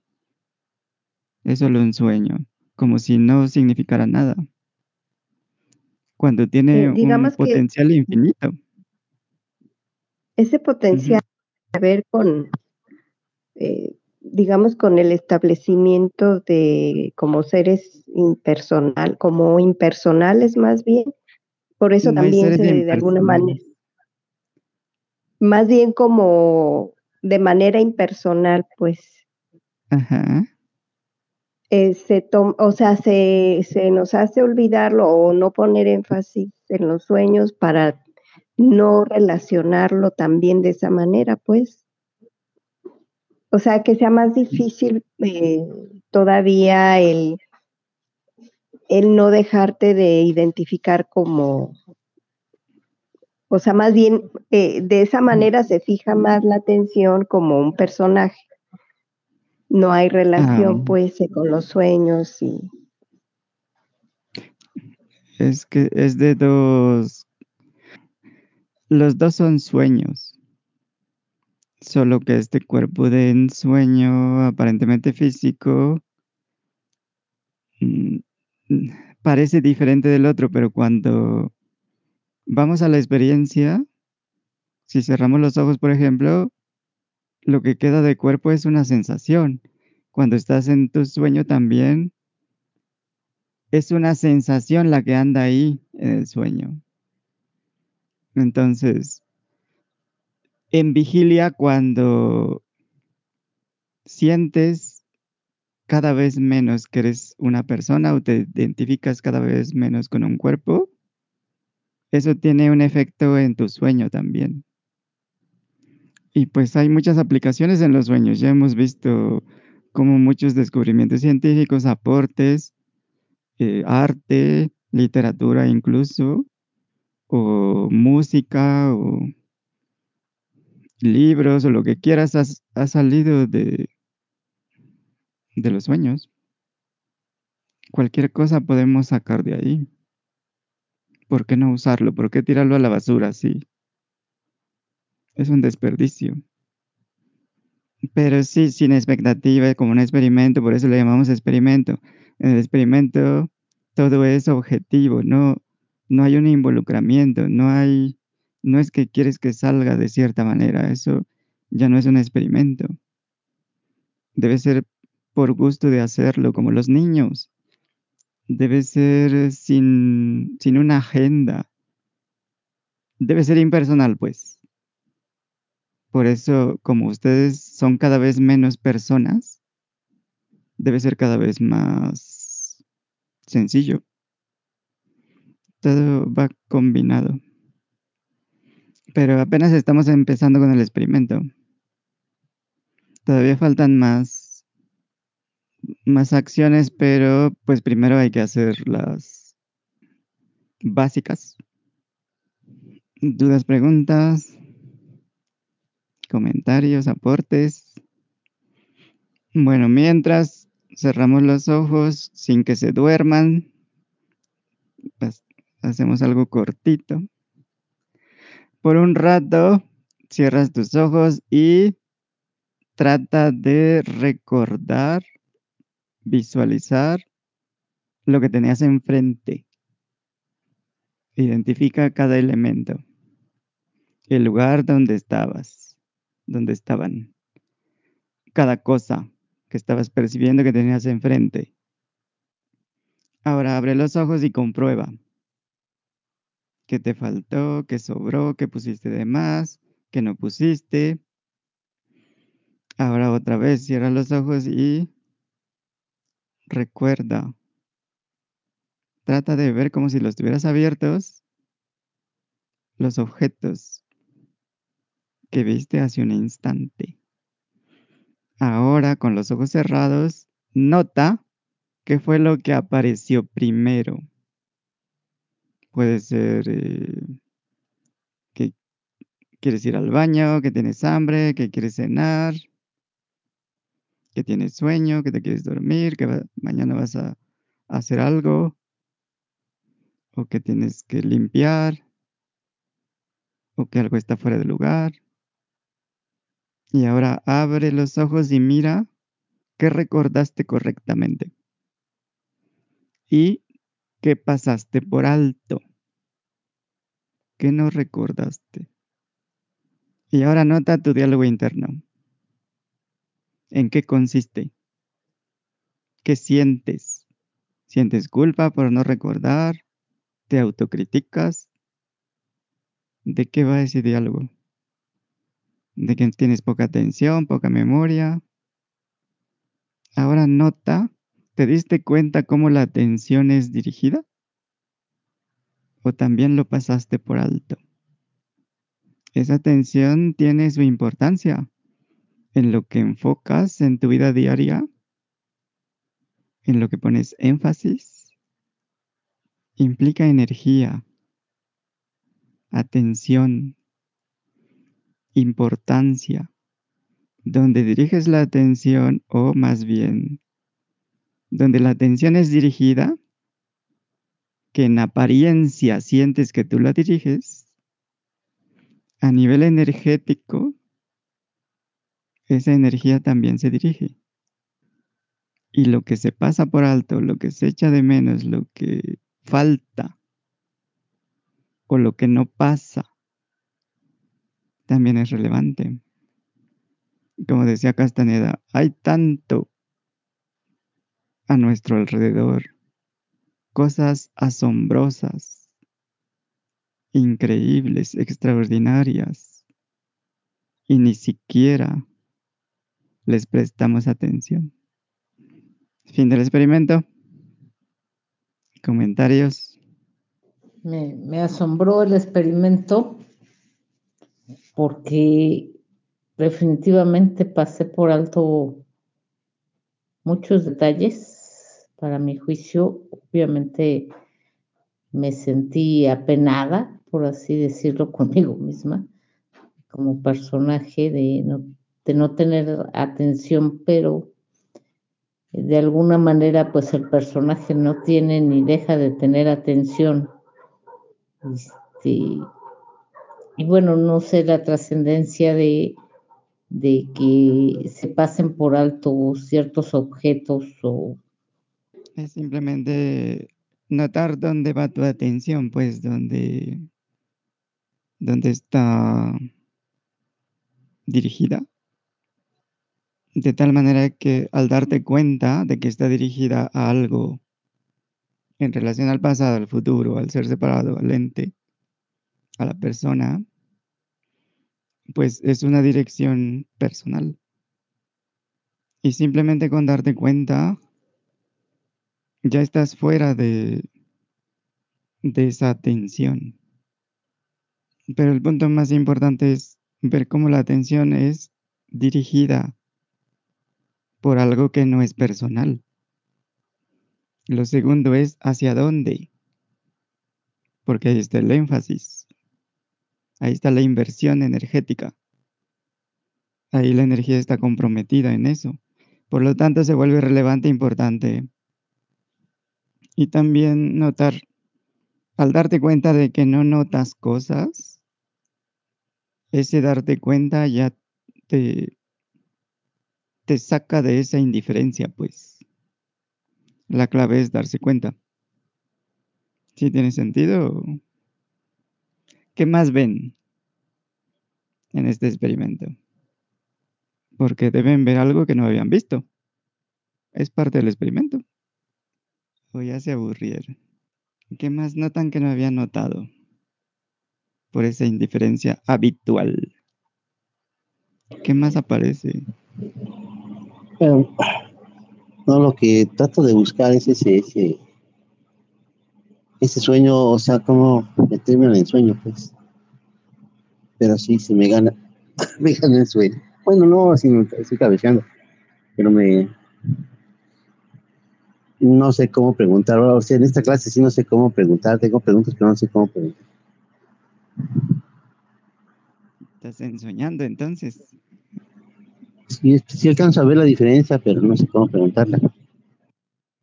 Está bien, basta con notarla, con darte cuenta. Como decíamos al principio, cada vez que te das cuenta de que estás en la ignorancia, estás fuera de la ignorancia. Ya no tienes que hacer nada, no tienes que luchar, no tienes que disciplinarte, no tienes que ponerte eh, metas de destruir algo o deshacer algo o lograr algo. Ya estás fuera en ese momento. caes otra vez en la ignorancia, otra vez te das cuenta y ya. ¿O les parece decepcionante eso y prefieren una metodología para estar en guerra, para hacer una cruzada contra uh, la mente, el cerebro, el diablo, eh, los voladores? eh? ¿Eso les gusta más? No, para mí es claro de que tiene que ser una, una transición eh, sin, sin pleito.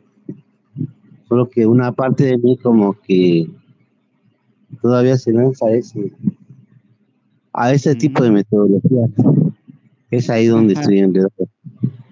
exactamente. Entonces ya te das cuenta de que tu energía está comprometida ahí con ese tipo de actividades. Pero basta con que te des cuenta. Es como cuando haces una tontería y, y dices, ¿pero qué estoy haciendo? Y en ese momento ya dejas de hacerlo. Pero si no te das cuenta, pues sigues haciendo tonterías, ¿no? Entonces, hay un, la atención está dirigida pues en la lucha, en la resistencia, por lo tanto en reforzar la sensación de ser un ente, un personaje importante con su historia personal, importancia personal, que tiene que hacer valer su vida, que tiene que lograr, dejar un legado, bla, bla, bla. Es el cuento que escuchamos por todos lados, pero no tenemos que participar de ese cuento, no es obligatorio, a menos que te divierta, pues. En ese caso es por diversión. Si es por diversión, ¿qué problema hay? Es tu hobby, lo puedes dejar en cualquier momento. Pero si sientes que, que es tu vida, eso ya es diferente. O cómo ven, comenten ustedes para ver qué, qué perspectivas. Milton, ahí sigues. Ya se durmió. Eva, Sí, aquí estoy. ¿qué más ves? No, bueno, lo que yo vi es que en, en el experimento es que son muchas cosas, eh, como dices, eh, por hábito tengo a las que tengo indiferencia porque no me acuerdo de muchas cosas que estaban presentes a- cuando tengo los ojos abiertos. Cierro los ojos y no, no recuerdo muchas cosas. Entonces es esa como indiferencia o, o sí, ese, eh, o más bien cómo uno enfoca la, la atención en muy pocos elementos para, eh, para vivir tu vida, ¿no? O sea, y hay como que estás eh, a la vez en todo y en nada. Sí, es lo que veíamos en, en la solución de problemas. Normalmente, así está organizada pues la sociedad, los sistemas. Están organizados de tal manera que parezca que se es productivo, pero lo único que hacen los trabajadores es hacer como que trabajan en la oficina y ir solucionando los problemas que van emergiendo sin nunca ir a la raíz. Como el ejemplo que poníamos de se eh, cortó la luz y eso genera muchos problemas para todos. Cada uno soluciona temporalmente, provisionalmente los problemas, un día, otro día y se vuelve habitual. El problema raíz sigue sin resolver. Entonces, o se van con amigos o familiares y trabajan allá, pero sigue sin haber luz. Cuando solucionar el problema de la luz, pagar la luz, hacer el trámite, soluciona todos los problemas. Entonces hay una cultura de atacar los síntomas, pero nunca el problema raíz. En política, en medicina, en educación, en las organizaciones. Solo dar la impresión de que se va avanzando para cumplir el requerimiento de que se está haciendo algo. Pero nunca atacar el problema raíz porque se acaba el trabajo. si eh, el médico curara la enfermedad, no tendría clientes. Y pues vamos a la escuela, aprendemos cosas inútiles que no vamos a usar y las pocas cosas útiles las pudimos aprender en, ¿qué, te gusta? ¿Seis meses, un año? Pero pasamos 20 años o más simplemente por un requerimiento, un trámite, haciendo cosas inútiles, pues. Pero nunca nos enseñaron lo importante, cómo manejar las finanzas, cómo invertir, eh, cómo solucionar problemas, por ejemplo, cómo emprender, cómo independizarte. Todo es para esclavizar. Se pasa por alto, pues, ir a la raíz del problema. ¿Qué problema soluciono que se encargue de todos los demás? ¿A ¿Alguien le enseñaron eso? A lo mejor fue el, el único que no me enseñaron. No, no me enseñaron nada de eso. Entonces es, es parte del sistema, pero nosotros no somos parte del sistema. O no tenemos que serlo, pues. Es un acuerdo que no firmé. No sé ustedes. Así que ese hábito está ahí. Apagar fuegos, pero evitar el, solucionar el problema que resuelve todos los problemas. Es muy común. Como los que los videos que sacan de los trabajadores de gobierno que uno está sacando la, la arena del carro y el otro la está regresando del otro lado. Y así es el sistema. Y ya se van a su casa, trabajaron, pero lo único que hicieron fue cubrir un requerimiento, justificar un presupuesto. Así que hay que ver qué tanto tú enfocas en resolver el problema raíz, porque aquí estamos hablando del problema, la madre de todos los problemas llamada sensación de separación. Pero vean lo complejo que parece. Si no hay un ente separado, ¿dónde queda todo lo relativo a la persona? Pero vean que hay una preferencia, hábito de lo personal, de personalizarlo todo, de reforzar al personaje. ¿En qué momento recomiendan los brujos eso? ¿O cómo es que lo entendieron así? ¿O soy el único que malinterpretó? Desde la primera lectura yo vi impersonal. Nunca vi reforzar al personaje. El personaje es lo importante. Siente que eres una persona.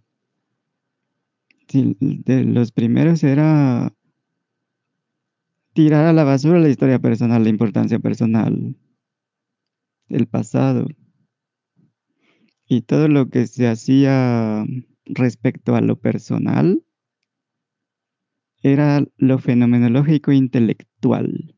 Era solo para satisfacer la razón, para dar razón a la razón. Pero al final ya ves que don Juan dijo, pues esa colección de libros los puedes tirar a la basura, nunca te van a servir para nada. Pero pues la mayoría entiende que es algo mm, intelectual, conceptual o filosófico. ¿O ustedes cómo lo ven? Sí, de hecho es muy claro eso, pero lo que yo creo que nos cuesta trabajo, bueno, lo digo por mí, es encontrar el nudo. Eh, lo patético es que es un nudo que no existe, ¿no? Uno caer en un ensueño y no en un sueño. Hay que matar al monstruo. Que al volver, En lugar de cortar una cabeza por una, porque cortas una y sale otra. Es, eso es para toda la vida. Pero si matas al monstruo, se acabó. Matar al monstruo es reconocerse impersonal? ¿Por qué se vuelve aparentemente tan complicado? Entonces sería explicar qué es lo personal, ¿no? Para mí, lo personal sería el pasado y la proyección al futuro. Y lo impersonal sería el presente continuo. Que, que toma cero tiempo, pues. O, o sea, que vives eh, lo que está llegando, lo que está sucediendo. Eso sería Ajá. impersonal. No, Sí, consider- lo- no considera el pasado. Entonces, si debemos de tener certeza de no ser personal porque no existe el pasado ni el futuro. Pero aparentemente no es suficiente. O aparentemente eh, esto, esto que repetimos todos los días se nos pasa por alto o queremos pasarlo por alto. Ajá. Sí, el, am, el Lo que decías, el foco, ¿no? El, foco, ¿en qué estás, eh, en qué focalizas? En tu experimento, lo que pasa es que no, no podía contestar en ese momento, pero este, uno arma, cuando tú haces el experimento, cuando tú nos dices el experimento, nosotros armamos la realidad conforme a todos los pensamientos que tuvimos de qué es lo que estábamos viendo un momento antes. O sea, eso es armar el mundo, es la persona. Lo armamos como personajes, porque si fuéramos impersonal, nada existiría. Todo eso sería otra cosa, o sea, recordamos en ese momento. Entonces, si pusimos el foco en lo que era el pasado, quiere decir que éramos personajes. Entonces, este, ahí se nos va nuestra energía en armar este mundo. Y, y, y, y así armamos todos con nuestro pensamiento, ¿no? Todo el día estábamos pensando, me hizo, no me hizo, le dije, le voy a decir, voy a ir, no voy a ir, y, y, y, y problemas tras problemas. O nos, el pensamiento, como dices tú, todo está chueco ahí, nos lo crea donde no existe. Y entonces ponemos toda nuestra energía en, esa, en esas cosas. Y ya no tenemos energía para poner el foco donde es. Y digo, poner no es que exista alguien que lo ponga, simplemente quedar en, ¿no? Por ahí ujú. más. Sí, Por ahí es. Entonces, no somos el personaje, o sea, no somos el pasado ni el futuro. Cuando hablamos de personal, ajá. Y tampoco el presente, porque no es, no no existe. es, ajá, Mm, Así es. porque es cero tiempo. Sí, sí, todavía el presente habla de tiempo.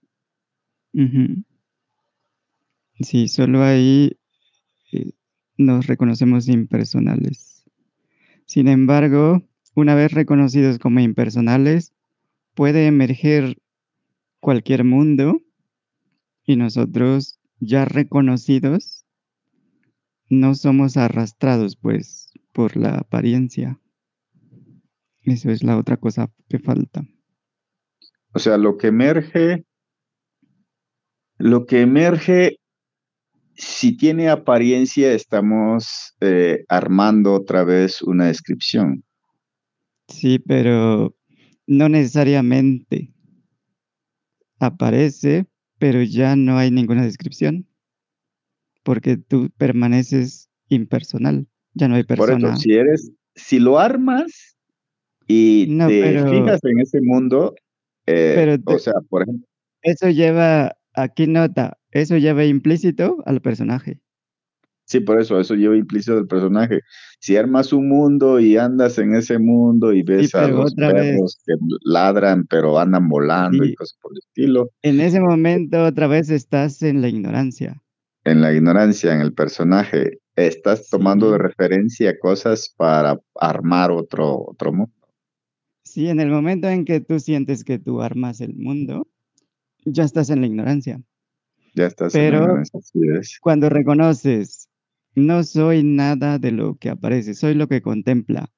Lo que sea que contemples ya no es personal. Porque ya no sientes que eres un personaje que tú estás armando cosas o interpretando.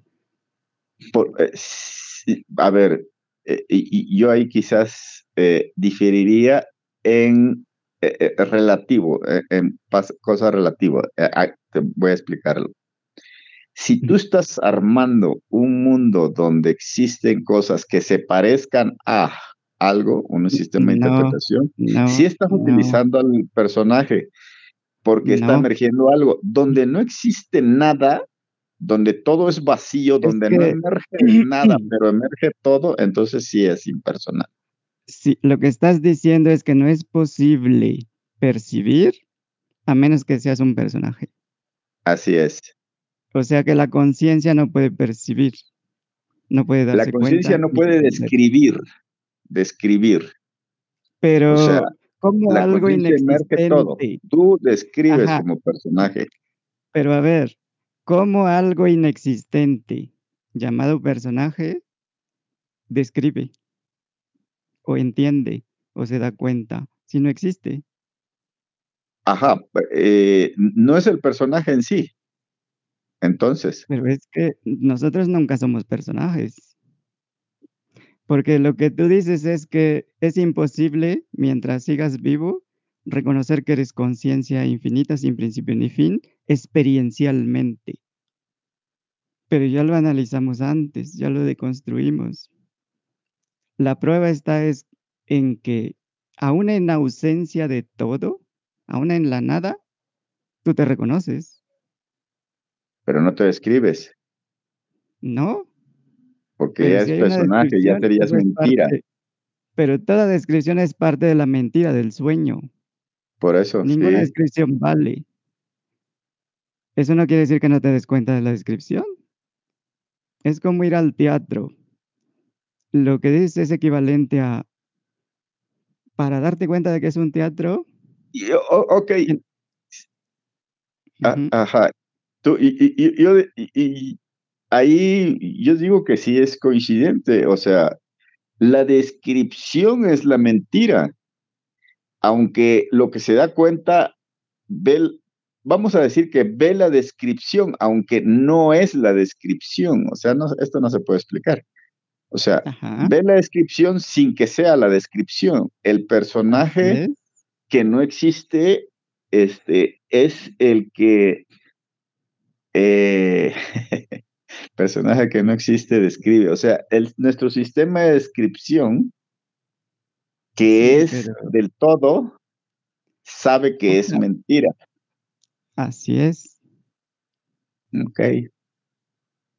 incluyendo Pero- al personaje. El personaje es mentira, la descripción es mentira, la percepción es mentira. Todo es una ilusión, pues. Pero eso no quiere es. decir que, que no veas una ilusión sin saber que es una ilusión. O Sí, sea, sí, no sí, que eso es lo que intentamos, bueno, no intentamos, sino es lo que nos damos cuenta en esta percepción.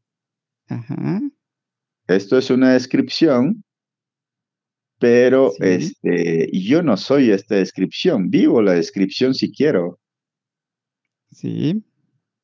así es, Sabiendo que es una descripción, que no, que no es real, que es un sueño. sabiendo pues. que es una descripción.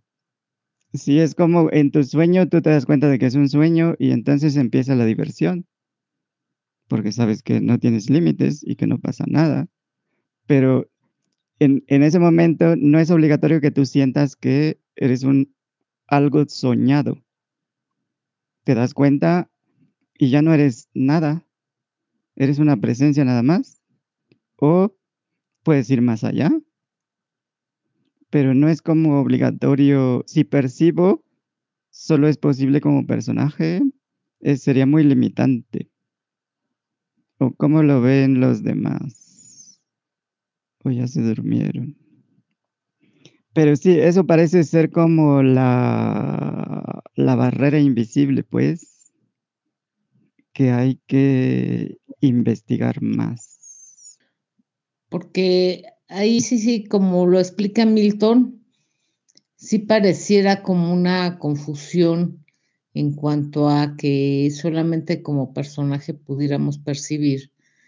Este, Sin embargo, estando al menos eh, experiencialmente, como dices, este, en la nada o, reconociéndome como la nada en algunos instantes, y emergen otros eventos y los estoy observando sin imaginación, sin explicación, sin juzgar, sin nada, ¿no?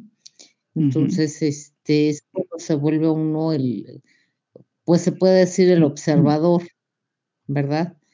Este, y, no necesariamente es algo que se construye, porque ahí hay una mm, línea muy delgada entre lo que es eh, experimentar realmente e imaginar, ¿no? Porque el personaje imagina y construye, ¿no? Simplemente, bueno, no sé, las personas que supuestamente ven al Metatron o a algún otro ser, este, que están imaginando, ¿no? Y están en el, dentro del personaje creyendo que tienen una experiencia extrasensorial y, pero ya son cánones como muy establecidos, o los arcángeles, o yo qué sé, ¿no? Ni sé, pero es algo así, no sé, ¿qué opine Milton y tú? Pues yo creo que, yo creo que, así es. este, eh, todo emerge, ¿no? Ahora sí, como dice un amigo, oye, no te metas con el catrón ni te con los ángeles. Déjamelos en paz. Este, o sea, uno, uno va a ver lo que uno quiere, ¿no? Cualquier cosa. Como personaje. Este, Aquí es bien, yo siento aquí es lo que don Juan llamaba tu comando se convierte en el comando del águila, ¿no? O sea, de alguna forma tú entras, tú es un decir, no es el personaje, sino hay algo, porque todo lo que se emerge tiene que emerger de esa nada.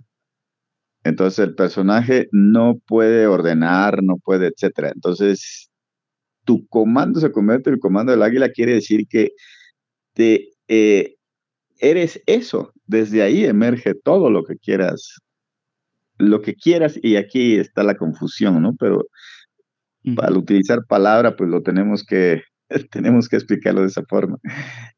Aunque no hay quien quiera, desde las palabras no hay quien quiera, ¿no? Este, entonces, este, eso puede suceder. Igual que uno en esta realidad se hace uno un tonto, porque también ese fue el comando, ¿no? O te vuelves muy listo, o muy rico, con lo que quieras, lo que quieras, es lo mismo, ¿no? Es el mismo esfuerzo, dice don Juan Matus, cuando dice que te puedes hacer este, un tonto o te puedes hacer un guerrero. Sí, ahí, el único error es atribuirlo al ser separado. Ese es lo único.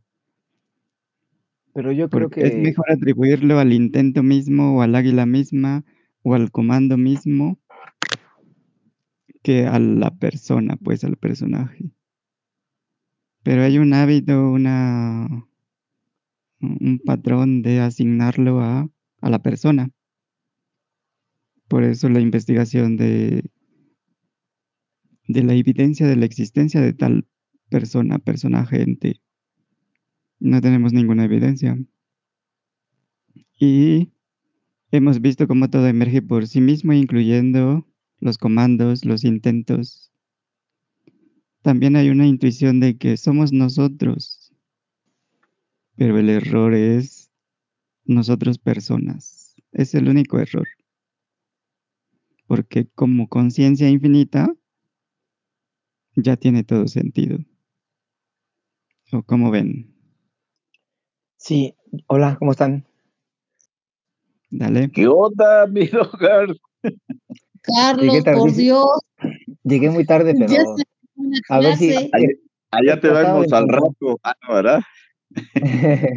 he tratado de, agarrar el hilo porque llegué muy tarde, pero precisamente la práctica pasada, allá en Pestalozzi, este, hablaba sobre este tema de lo impersonal. Entonces, pues yo creo que queremos describir absolutamente todo. Em, y sobre todo lo que también estoy muy, a- pues, me suena, me resuena, es que también queremos intelectualizar absolutamente todo. Todo lo que em, creemos, creemos, como dijiste hace rato, no creo que, eh, que emerge, pero realmente si dejamos que emerja cualquier cosa, no, se- no necesitaríamos ni siquiera intelectualizar, ni siquiera recurrir a ese tipo de, de descripciones que son innecesarias.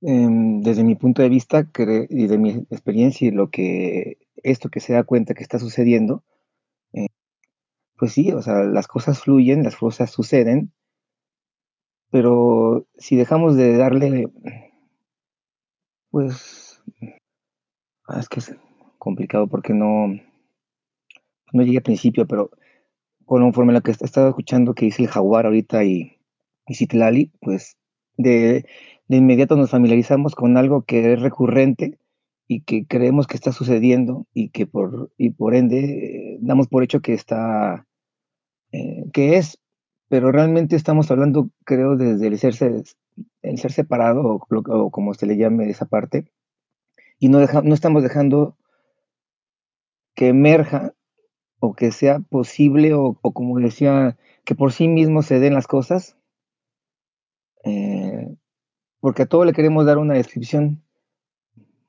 y hasta las cosas que son indescriptibles queremos ponerle no solo el nombre, sino hasta una historia.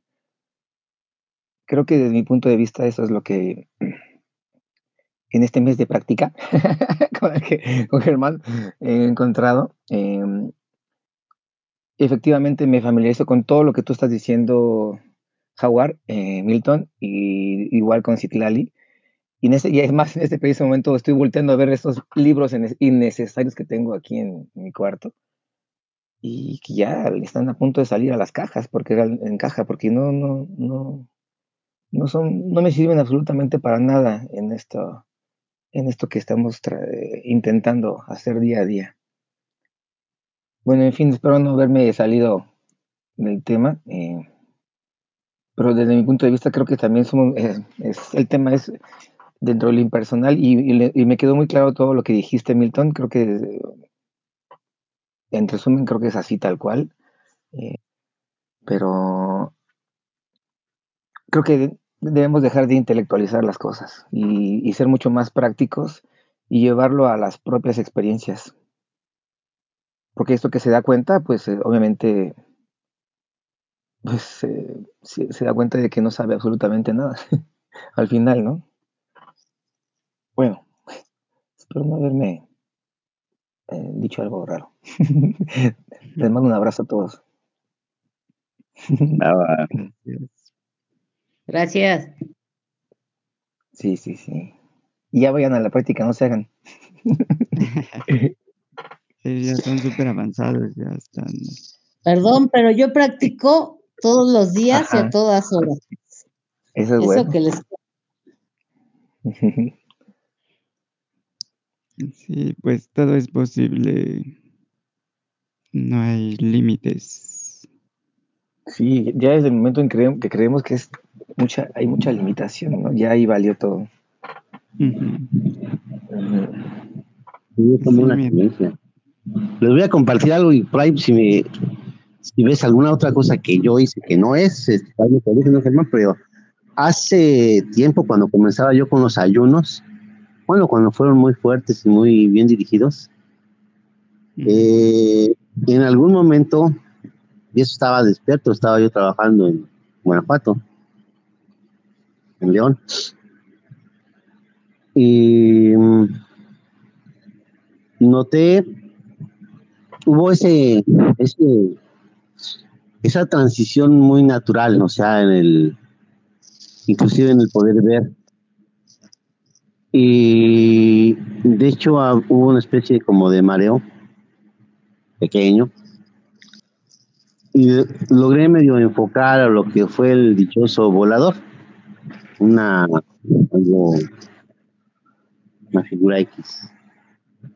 A lo que voy es a esa, esa parte que, que comenta, o sea, fue, recuerdo que esos momentos fueron de una transición natural. E inclusive me sentí muy bien porque mm, en ningún momento pudo sentir los intentos de poder tomar la energía, pero eh, nunca pudo. De hecho, fue uno de los pocos ratos felices que recuerdo. Después ya me gana yo después porque ya bajé la guardia. Pero en esos días de ayuno no noté esa transición, pero ¿Ya lo perdimos? Ya. Ya. Oye, Germán, ahorita que estaba hablando Milton y estaba dando la explicación, no sé si sea el tono de voz que usó. Hasta empecé a.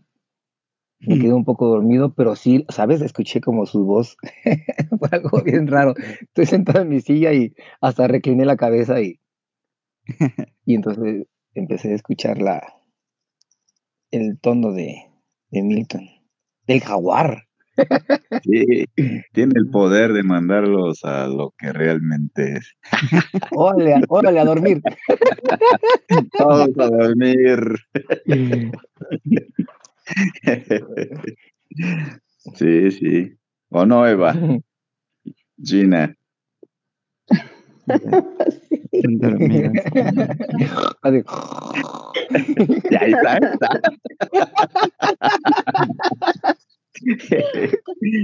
Ay. Está bien. ¿Qué hacemos? Ya. Pues ya, dejo ya. En paz. ya pasó. Tenemos que ir a hacer el experimento. Sí, vamos a ensoñar en grupo. Así es, Y amigo. ya José que nos cuente luego la conclusión del- de la, la narrativa. Ah, sí, José. Entonces, ¿se le fue el internet o el, el audio? ¿Quién sabe? O a lo mejor el volador llegó A lo de mejor. nuevo. Y se vengó. Órale, se órale, Se vengó.